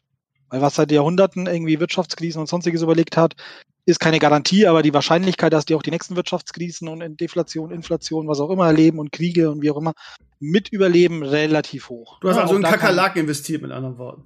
Was heißt Kakerlaken? ja, ja unkaputtbar, die soll doch Atom, nee, aber das, dann, überleben. das können ja Versicherungen sein, irgendwie ein, wie eine Allianz oder die schon irgendwie ewig gibt. Das sind so Sachen wie Thyssen. Thyssen steht nicht so gut da, aber auch da geht's, muss man mal gucken, wie sich's entwickelt.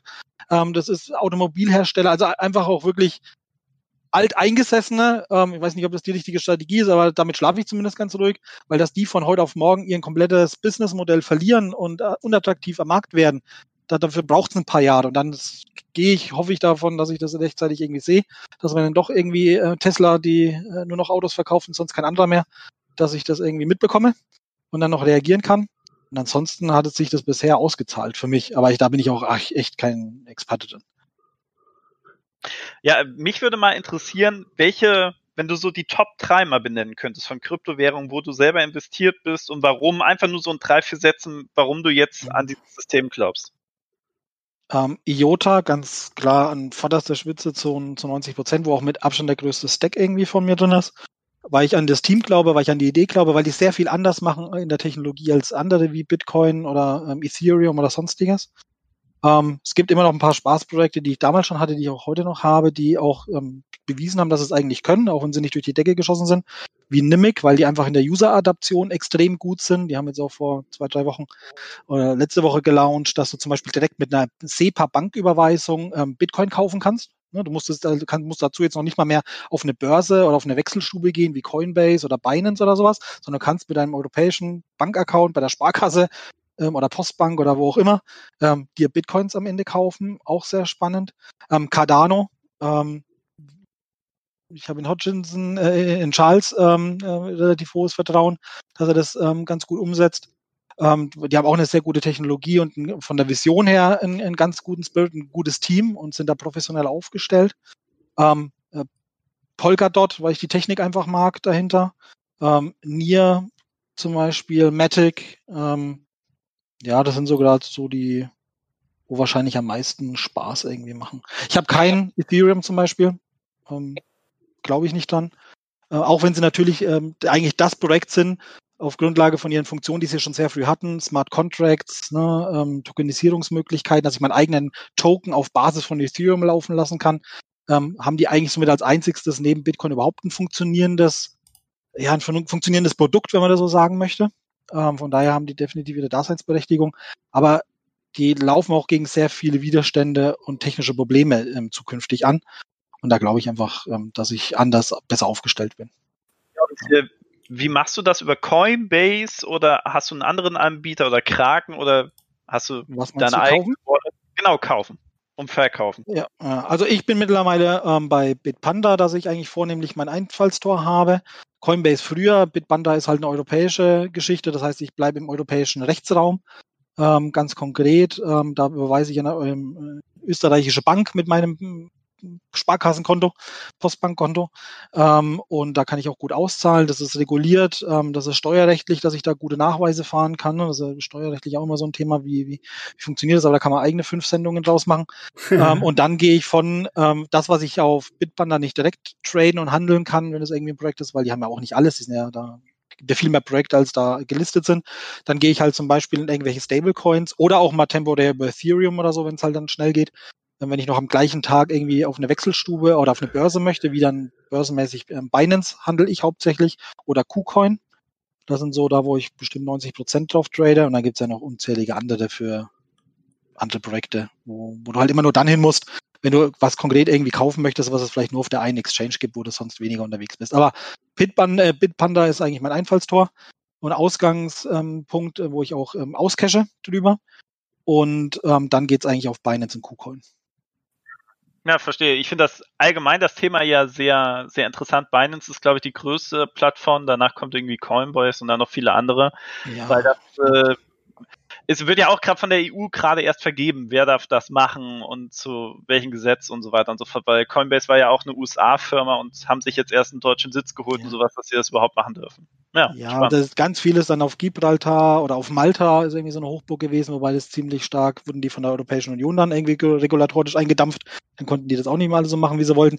Aber es gibt schon genügend, wo du auch rechtlich sauber rein und rauskommst in diesem Markt. Ähm, das gibt es definitiv. Und ich habe jetzt schon viele Steuererklärungen hinter mir, die auch durchgegangen sind ohne große Probleme. Und da mache ich das ja super transparent. Also mir ist ganz wichtig, ich meine, das kann ich mir auch irgendwie, will ich mir nicht erlauben, dass ich da irgendwie mein Bredouille oder sowas komme. Ähm, deswegen steuerrechtlich da ähm, komplett sauber sein. Und wenn man halbwegs weiß, was man da tut, ist das auch alles überhaupt kein Problem. Also das darf man dann am Ende keine Angst vor haben. Da ist wirklich das heißt, eher musst, diese. Du musst steuerrechtlich das auch immer genau deine, deine Handel dokumentieren? Mhm. Genau. Also mache ich natürlich nicht händisch, weil das wäre mittlerweile, also ich habe ja eine Zeit lang da mal Day-Trading gemacht, also jeden Tag Gehkauf, Verkaufen, das mehrfach am Tag. Dann ne, Gewinne äh, musst du dann teilweise versteuern und dann, wenn du nicht irgendwie länger als ein Jahr hältst oder so, dann hast du plötzlich irgendwelche Projekte, wo du äh, zum Beispiel äh, eine Proof of, äh, Proof of Stake hast. Das heißt, du kriegst wie so Zinseinnahmen, die sich da irgendwie generieren. Dann hast du aber plötzlich irgendwie, musst du zehn Jahre halten, äh, damit du irgendwie dann äh, da steuerfrei rauskommst und solche Geschichten. Da kennt sich der Finanzexperte wesentlich besser hiermit aus.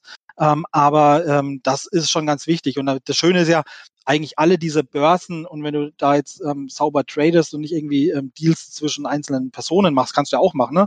Ähm, äh, äh Over-the-Counter-Deals, ähm, wo du bist ein großen Tokenhalter und ich kaufe von dir direkt etwas dann kann man das schwer nachweisen bei den Börsen und so. Da kannst du dir eine Historie runterladen, eine CSV-Datei runterladen. Es gibt wiederum auch Dienste zum Glück mittlerweile. Da lädst du einfach diese CSV hoch, sagst, das ist eine CSV von Binance und dann kriegst du am Ende 50 Seiten eine Steuererklärung rausgedruckt.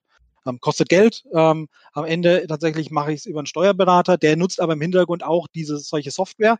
Meine Erfahrung ist einfach nur, ähm, es war die Erfahrung von meiner ersten Einreichung zumindest, ähm, das gibt immer Nachfragen und Probleme und dauert lang. Wenn es ein Steuerberater macht, dann winken die das schon mal fünfmal schneller durchgefühlt, ähm, weil die sagen, na, da ist, hat ein Fachmann gemacht, der hat das abgenommen, der hat das vorbereitet. Ähm, das wird schon irgendwie passen, weil auch in den, muss man auch sagen, auch der Staat muss ja mitlernen und auch dessen Be Behörden und dessen Mitarbeiter, ähm, für die ist das ja auch ein Stück weit Neuland. Ähm, da hängen die teilweise auch echt hinterher und da ist es auch wieder so eine vertrauensbildende Maßnahme, wenn du einen vertrauenswürdigen ähm, Zwischenhändler wie einen äh, Steuerberater nimmst, der dir diese Arbeit abnimmt. Aber dem liefere ich einfach nur digitale Daten zu, ähm, wo alle Trades sauber drauf aufgeschlüsselt sind. Am Ende kommen da irgendwelche Zahlen raus ähm, und dann muss ich irgendwelche Gewinne versteuern am, am Jahresende äh, Jahresanfang im letzten Jahr und dann ähm, das. Aber das kann ich nur jedem wärmsten empfehlen, auch diesen Aspekt, ähm, so spaßig irgendwie die Technologie ist und da mal zu investieren, das nicht zu vernachlässigen ähm, und das bevor man anfängt zu traden oder was einzukaufen, an, was das für Konsequenzen hat. Okay. Sebastian, eben, äh, du bist mir heute irgendwie so ein bisschen, bisschen äh, wenig irgendwie vorgekommen. Äh, du hast auch immer so, du hast, ja. immer, du hast immer so viel zu erzählen, das finde ich so schade. Erzähl uns doch mal ganz kurz, die, Ursprung, die ursprüngliche Frage war ja, irgendwie, du hast gerade gesagt, irgendwie du predigst, äh, nee, was, wie, wie, ich verkriege diesen, diesen Wortlaut mal durcheinander. Du predigst Wasser und trinkst Wein, genau so rum.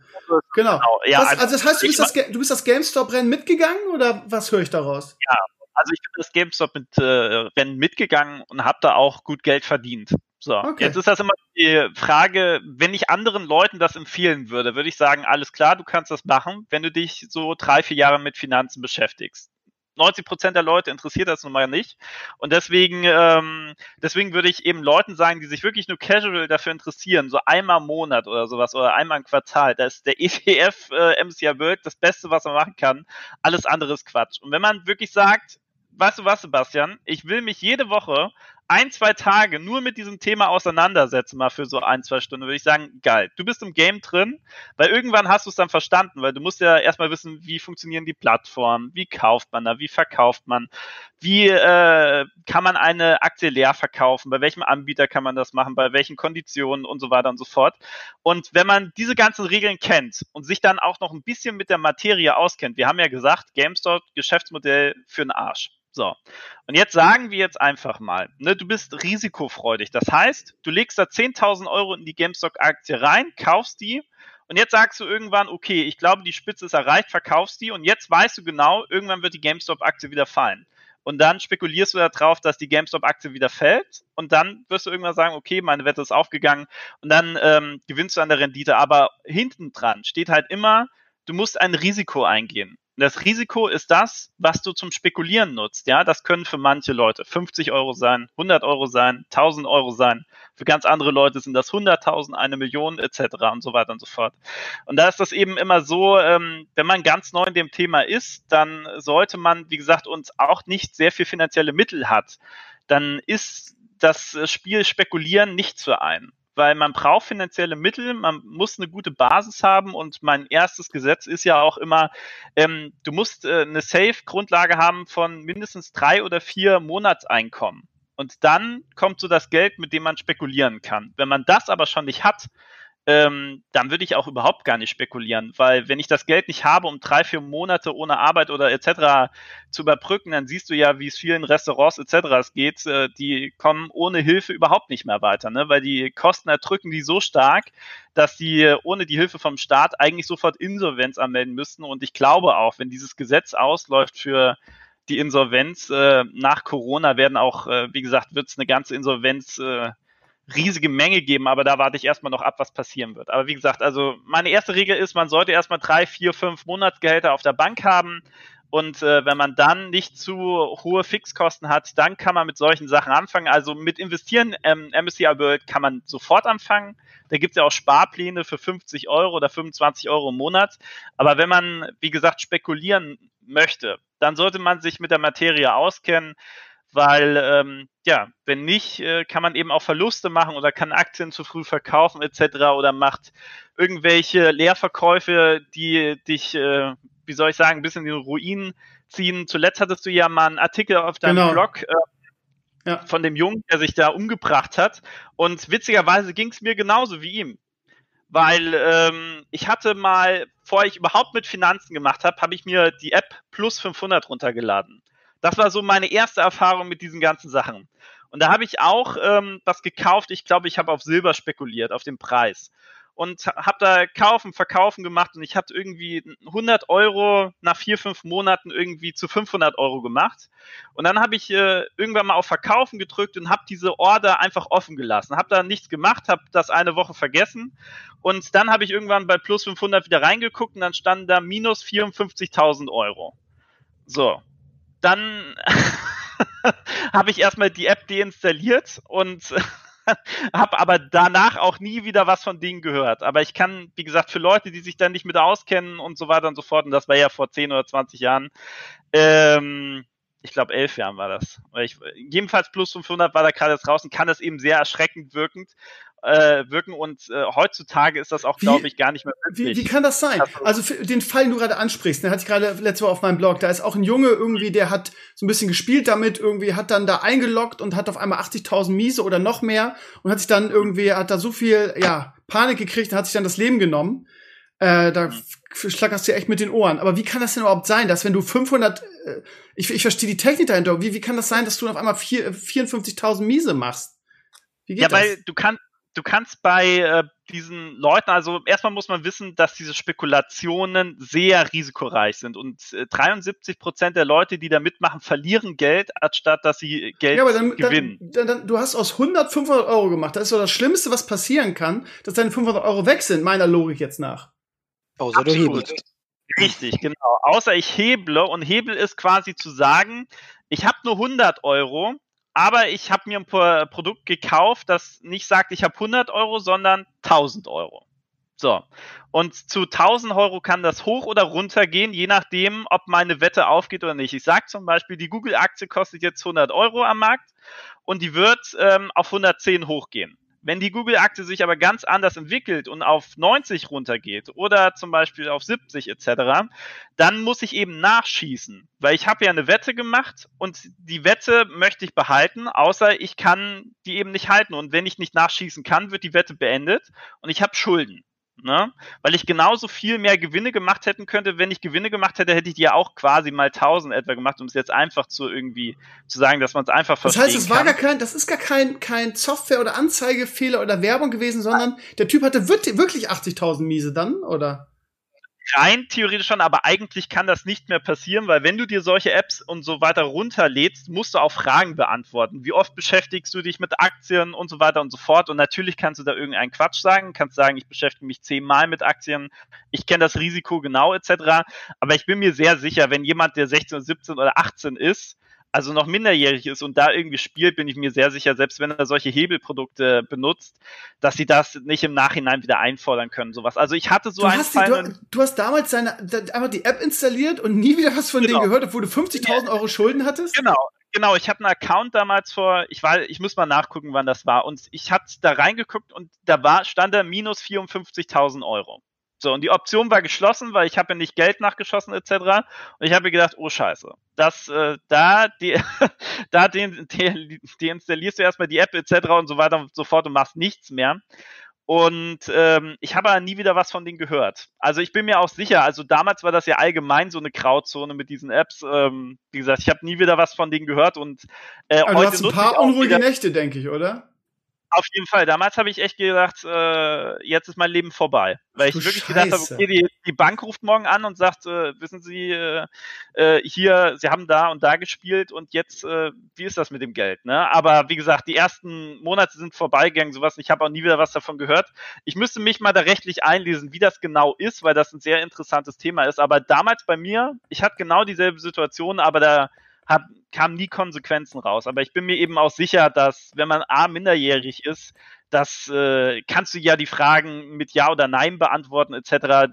Das sowas geht, glaube ich, nicht. Also ich bin Wahnsinn. mir sicher, wenn du dann einen guten Anwalt hast, dass äh, da nichts passieren kann. Aber ich habe damals auch nichts mehr davon gehört, genau. Gott sei Dank. Aber ja. generell Hebelprodukte, also auch im Crypto-Markt ähm, absolut üblich oder sehr gut schnell angeboten, sehr gut verfügbar, muss man sagen. Ähm, ich hebel gar nicht, habe noch nie gehebelt. Ein Projekt hebel ich tatsächlich regelmäßig, das ist Nimic. ähm, aber da bin ich aber auch immer, dass ich in der Konsequenz im unter den fünfstelligen Bereich ähm, bleibe. Und das ist auch nur das, was ich immer weiß, was ich sowieso schon an Geld aus diesem Projekt rausgezogen habe. Das ist einfach nur, um, ähm, um es zu verstehen, um zu üben, nicht um Geld zu verdienen, ähm, weil Hebel finde ich extrem gefährlich. Und am Ende marktschädlicher, als dass es irgendwie der Nutzen ist. Aber das ist persönliche Meinung. Hebeln heißt das, ja? Hab ich noch nie vorher gehört. Ja, das, das ist genauso wie wenn du sagst, ich wette jetzt darauf, der Sebastian wird hinfallen. Und dann sagt die Bank, perfekt. Du wettest nicht mit 100 Euro, weißt du, wenn du, wir leihen dir 200.000 Euro, dass der Sebastian hinfällt. So. Und dann liegen da ja deine 1000 Euro plus die 200 von der Bank. Und jetzt bin ich nicht hingefallen, da sagt die Bank, ja, sehr schlecht. Ne, Stevenio, du hast ja gesagt, der Sebastian wird hinfallen. Das ist ja gar nicht passiert.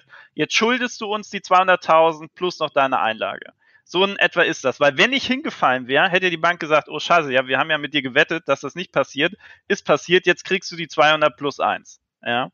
Und da einfach, wie gesagt, es ist quasi wie Geldleihen. Ja, du wettest dir, äh, du leist dir Geld, Geld. Ja. genau, um auf irgendwas zu wetten. Völlig egal, was es ist. Krass. Ja, wieder was gelernt. Gut, ja, ihr Lieben. Auf jeden, ja. auf jeden Fall nur was für Profis. Tut's nicht. Ja, soll es genau. vielleicht die Quintessenz sein. Okay. Gut, dann sind wir jetzt bei äh, 1,20 ungefähr. Ähm, das ist eine gute, äh, natürlich, ihr Lieben, ne? Wahrscheinlich habt ihr tausend Fragen. Man, der der Ebert hat gerade schon gesagt, irgendwie, man könnte noch fünf weitere Sendungen da anhängen irgendwie. Wir sind natürlich, also viele von uns, ich weiß, dass wir auch Experten in der Community haben, aber viele von uns sind natürlich sehr oberflächlich da, dabei. Ähm, und die Moral von der Geschichte ist irgendwie, also zumindest was mich angeht, irgendwie, ich bin mit, mein, äh, mit meinem ETF und meinem Jota, wo der, wo der Edo sagt, Krömer, lehn dich zurück, lass es einfach viele, viele Jahre liegen, ist das genau das Richtige für mich und ich kann dann auch weiter ruhig schlafen und so ein GameStop Race. Ähm, das lasse ich andere machen, die da Ahnung von haben. Ich finde, das ist auch eine wichtige Botschaft, ne, die wir hier heute vermittelt haben. Irgendwie ähm, verbrennt euch da nicht die Finger, ne wie der, wie der Sebastian gerade gesagt hat, beschäftigt euch damit und seid bitte ganz vorsichtig mit eurem Geld. Man, man ist immer, man ist immer schnell, weil man, weil man merkt, oh, alle verdienen so viel Geld und mit GameStop und Doggy Coins und äh, was weiß ich was. Ähm, und man möchte auch ein Stück vom Kuchen abhaben und wird dann vielleicht leichtsinnig. Und ähm, ja, Ähm, ganz zum Schluss vielleicht noch eine kleine Frage, weil ich weiß, dass ihr beide Gamer seid. Äh, bei Idor habe ich das Gefühl, dass es immer weniger wird, leider. Jetzt war irgendwie am, am Wochenende BlizzCon. Ähm, Edor, hast du irgendwas mitgekriegt? Interessiert dich das noch? Wirst du irgendwie Classic Burning Crusade spielen? Mal einfach so noch zum Abschluss in den ähm, Raum geworfen? Äh, ich hatte versucht anzufangen, Classic zu spielen. Ähm, bin aber irgendwie nach drei Tagen wieder rausgekommen, also einfach nur arbeitswegen, gar nicht irgendwie desinteressiert, sondern einfach halt einfach nur viel, viel Arbeit. Und dann war es mir nicht so wichtig, dass ich da irgendwie kürzer trete, um jetzt da zu zocken. Momentan spiele ich tatsächlich wieder so äh, ein paar Stunden in der Woche ähm, Dyson 4 ähm, Program. Ich weiß nicht, ob das jemand kennt, abseits von Blizzard. Nie also mein Spiel. Aber das ist halt schon wieder so ein Stück weit äh, Wirtschaftssimulation. Okay. lässt mich dann vielleicht noch nicht los. Ja, dann kannst du mir mal dein ganzes Was Geld aus WoW geben, wenn du sowieso nicht spielst, ey. Du hast ja da irgendwelche ja. Caps. Äh, rück mal raus, Edo. Ja. Gut, äh, äh, äh, Sebastian, was mit dir? Ich weiß, dass du auf jeden Fall noch zockst. Ja, also ich zocke, ich habe WoW das Addon gespielt. Ich bin da aber auch schon wieder raus, weil, wie gesagt, mein WoW-Zeit, das ist immer so, ich spiele das Addon ein, zwei Monate, ich finde das dann auch geil, aber dann denke ich mir wieder, nee, du kannst da nicht weitermachen, weil das ist, äh, das, äh, das kostet zu viel Zeit. Also WoW ist ein unglaublicher Zeitfresser und dann, ich höre dann meistens immer nach zwei, drei Monaten wieder auf. Und die andere Sache ist also, ich bin von Blizzard, wie gesagt, maßlos enttäuscht. Ui. Ich habe ja auch noch von den Aktien, ich glaube, die werde ich bald verkaufen. weil ich, also, wo das wahrscheinlich schlecht ist, weil finanziell machen sie vielleicht die richtigen Entscheidungen, aber von dieser Firma, was das mal war und was das jetzt ist. Also, wie gesagt, also von allem, was ich gesehen habe, äh, fehlt eine große Sache, das ist Innovation. Und äh, ich, will, ich verstehe es gar nicht, wie man so eine Firma so ausschlachten kann. Also, weil da, die machen ja wirklich immer nur noch das aufbacken, was früher mal gut war.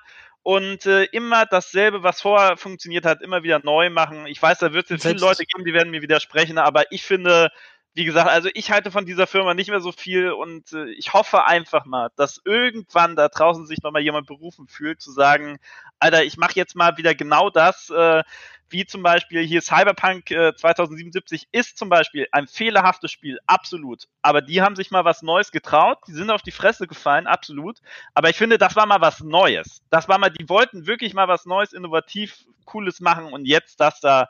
Also wie gesagt, deswegen bin ich auch selber, komme ich immer mehr weg vom Gaming, weil das immer mehr, das ist so, es wird für alle und deswegen ist es nicht mehr meins. Früher war Gaming, Alter, WoW, Molten Core, du bist da durch, du hast Stunden am PC gesessen, das hat sonst keiner äh, gemacht, ja, weil das halt äh, mit Anstrengung oder Arbeit verbunden war. Das ist aber das, was mir Spaß gemacht hat oder woran ich Fun hatte, aber jetzt ist irgendwie so, man kann alles sein, man kann WoW spielen mit einer halben Stunde oder etc. oder sonst irgendwas und sich so da, ich weiß es nicht, mir gefällt es nicht mehr so richtig, aber keine Ahnung, ich glaube, vielen anderen geht es auch so, nur, wie gesagt, Blizzard bin ich irgendwie raus aus dem Thema.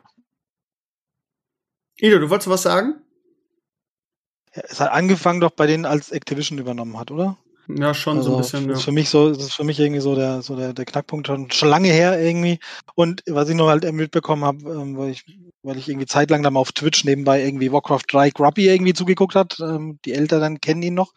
Ähm, da war es halt einfach so, dass der dann irgendwie äh, Warcraft 3 Reforged irgendwie dann äh, versucht hat zu chillen. Und das war halt einfach nicht gut, ne? Also nee. hat auch Blizzard irgendwie, weil es gerade hieß, aufgebacken und so und die machen immer das Gleiche. Selbst da haben sie es jetzt verkackt. also, wie, wie, schlecht kann das eigentlich laufen irgendwie? Ja, also, Aber ich habe auch dummerweise nicht mitbekommen, wer da alles die Firma verlassen hat an den führenden Köpfen und so weiter. Das eigentlich alle. Eigentlich alle. Ja, wahrscheinlich ist es genau das. Ja. Was die führenden Köpfe, die, die es immer irgendwie gebracht haben, die sind nicht mehr da. Aber also, da, da kommt, da wird's halt wieder interessant, ne? Weil die jetzt alle irgendwie neue äh, kleine Firmen aufgemacht haben. Mike Morheim irgendwie jetzt mit mit seiner, ich weiß gar nicht mehr, wie es heißt. Egal, aber die, ja, die haben auch keinen Bock mehr auf das große Ding und auf Shareholder und auf irgendwie Activision gibt den Kurs und Gewinnmaximierung. Und ich glaube, dass man da vielleicht noch die eine oder andere Perle erwarten kann. Gerade so Mike Morhams ja. neue Firma. Vielleicht. Steve, aber das, ich glaube, bis das kommt, ne, das, äh, ja. das sind wieder fünf, sechs, sieben Jahre, also das ja. dauert ewig, glaube ich. Ja. Und du brauchst diesen Lucky Shot. Also wie gesagt, Dyson 4, äh, 4 Program, geiles Spiel, fünf Chinesen, die das Ding gebaut haben, irgendwie. Ähm, mega geiles Spiel, finde ich. Ähm, Glaube ich auch irgendwie sehr stark auf irgendwelchen Streaming-Plattformen kommt das gerade hoch. Ähm, ist halt ein Lucky Shot, ne? Punkt. Ja. Ja, ich freue mich ehrlich am meisten. Also ihr habt absolut recht, finde ich, mit dem, was ihr sagt. Ähm, die, wir haben es ja wieder, wie, wie wir es immer machen, am Freitag im Stream live übertragen. Wir durften auch mal restreamen das Ganze. Und äh, der Tino im Chat war halt auch irgendwie, ja, alles ist Classic, alles ist Revival irgendwie. Ähm, jetzt gibt's sogar bei Hearthstone einen Classic-Modus. Und aber ja, ich meine, keine Ahnung, es ist auch nicht alles schlecht. Also klar, drei, ja. Warcraft 3 Reforged war halt ein, ein mega Schuss ins Knie. Aber ähm, die haben halt jetzt Diablo 2 outgesourced an eine, eine Firma von Activision, die auch irgendwie das Crash Bandicoot Revival und das Tony Hawk Revival gemacht haben. Und ähm, das war für mich irgendwie der, der, das absolute Highlight der Messe, weil auch das Panel mit denen war halt super. Das sind halt alte Fans, die das damals gespielt haben und die richtig Bock darauf haben. Und der, der, der Diablo 2 Remake wird halt richtig geil. Und äh, ich war das nicht, aber das ist irgendwie so eine chinesische Mobile. Äh, nee, das war Diablo Immortal. Das war, das ist ein Mobile Game von denen, das sie machen. Aber das, das macht macht eine kleine Firma jetzt und alles, was man davon gesehen hat, sieht überragend aus. Und ich habe so, ich habe so äh, so unglaublich intensiv damals Diablo 2 gespielt. Ich glaube, das ist das Spiel, was ich mit am meisten und am längsten gezockt habe. Von daher freue ich mich da persönlich echt richtig drauf. Aber ansonsten würde ich euch total recht geben mit allem. Naja. Da habe ich ein bisschen Angst, Steve. Wenn das so wird wie Reforged, dann hänge ich mich auf. Also, ja, wird's aber nicht. Wird's aber nicht. ähm, genau das ist nämlich der Punkt. Blizzard hat, hat, hat diesen, diesen Bereich aufgelöst, nachdem das so in die Hose gegangen ist und hat gesagt, pass auf, ähm, wir, wir haben einfach nicht die Kapazitäten dazu. Warum? Weiß auch keiner, weil irgendwie, ja, irgendwie nichts Neues kommt. Die haben 5000 Mitarbeiter und keiner weiß, also sie müssen, es wurde auch bei, bei der BlizzCon angekündigt, irgendwie, dass sie angeblich an neuen IPs oder so arbeiten oder neuen Dingen. Es kann, also alles mehr oder weniger tot. Also, ne, so, die ganzen IPs. Ja, es gibt natürlich Add-ons und so weiter und Content, aber ja, man fragt sich, was machen die so? Von daher, aber ja, sie haben sie haben es gelernt, sie haben gesagt, okay, Warcraft 3 hat überhaupt nicht funktioniert, war ein Schuss in den Ofen. Ähm, bevor wir D2 Revival auch noch gegen die Wand fahren, lassen wir das lieber in eine Firma machen, die wirklich die Zeit und die Kapazität hat und das ordentlich macht. Und wie gesagt, der, das sah auf der BlizzCon richtig, richtig gut aus und der Panel war auch, das Panel war auch super. Da habe ich, äh, bin ich wirklich sehr erleichtert, das muss ich sagen. Ja. Dieses Jahr so, soll es doch rauskommen, ne? Das, das soll dieses Jahr genau. Also eins, die haben bei keinem, bei keiner Sache ein Datum gesagt. Nicht mehr der neue WoW-Patch, ähm, bei nichts. Äh, das Einzige, was sie gesagt haben, und das ist natürlich schön, dass äh, die sind auch sehr, sehr weit. Also in dem Panel konntest du quasi alles sehen. Im Gegensatz zu Diablo 4, irgendwie, wo du das Gefühl hast, irgendwie, das ist alles nur für die Messe gebastelt worden, die Bilder. Die sind, also Diablo 4 wird noch ewig dauern, da sind die überhaupt nicht weit. Aber bei äh, D2 Revival oder Resurrected, wie es heißt, ähm, da konntest du alles sehen. Die sind sehr, sehr weit. Also das ist, wird nicht mehr so arg lange dauern. Sie haben safe gesagt, es kommt in diesem Jahr noch. Oh, immerhin. Wort in Gottes Ohr, ne? Ja, Genau. Gut, ihr Lieben, dann machen wir Schluss für heute. Es ist perfekt, weil in einer Stunde spielt Werder. Dann kann ich noch ein bisschen was essen vorher. Ja, ihr Lieben, danke, dass ihr dabei wart. Es war sehr schön, mit euch zu schnacken. Jetzt wiederholen wir mal äh, zeitnah. Ihr Lieben, wenn ihr irgendwelche Fragen habt, der Edor ist ja nun irgendwie, ähm, ja, guckt nicht jeden Tag auf meinen Blog, aber ich bin mir sicher, dass er mal in die Comments guckt und der Sebastian auch. Falls ihr irgendwelche Fragen noch habt, stellt sie gerne. Wir versuchen die zu beantworten. Irgendwie, falls ihr über das hier über Spotify oder über iTunes oder über Deezer oder sonst was gefunden habt und euch fragt, ja, wie komme ich denn daran? Einfach stevenio.de. Das ist mein Blog dazu und da sind auch Kommentare und da könnt ihr gerne Fragen stellen, falls ihr irgendwas nicht verstanden habt oder gezielt nachfragen wollt. Und Danke sehr. ein Discord mit einem Krypto-Channel. Genau, genau. Wir haben eine, genau, das haben wir, glaube ich, überhaupt noch nicht gesagt. Wir haben, ja, wie kommt, genau. Aber falls ihr euch fragt, wie komme ich da hin? Auch da ist auf meinem Blog, genau, auf meinem Blog ist rechts in der Leiste ein Button mit einem Discord-Link. Da klickt ihr einfach drauf und dann kommt ihr auf unser, auf unser Discord. Und da gibt's einen Krypto-Channel und da ist der Edo auch sehr aktiv. Da, da lese ich auch mal wieder rein. Äh, von daher könnt ihr ihn wahrscheinlich so am schnellsten erreichen. Ja, sehr guter Hinweis, Eduard. Gut, ihr Lieben, danke, dass ihr da wart. Danke, liebe Community, fürs Reinhören. Wir hören uns nächste Woche wieder dann mit Sascha und Sascha. Und äh, habt eine schöne Woche, genießt das geile Wetter und macht es gut. Ciao, ciao. Dann. Ciao, ciao.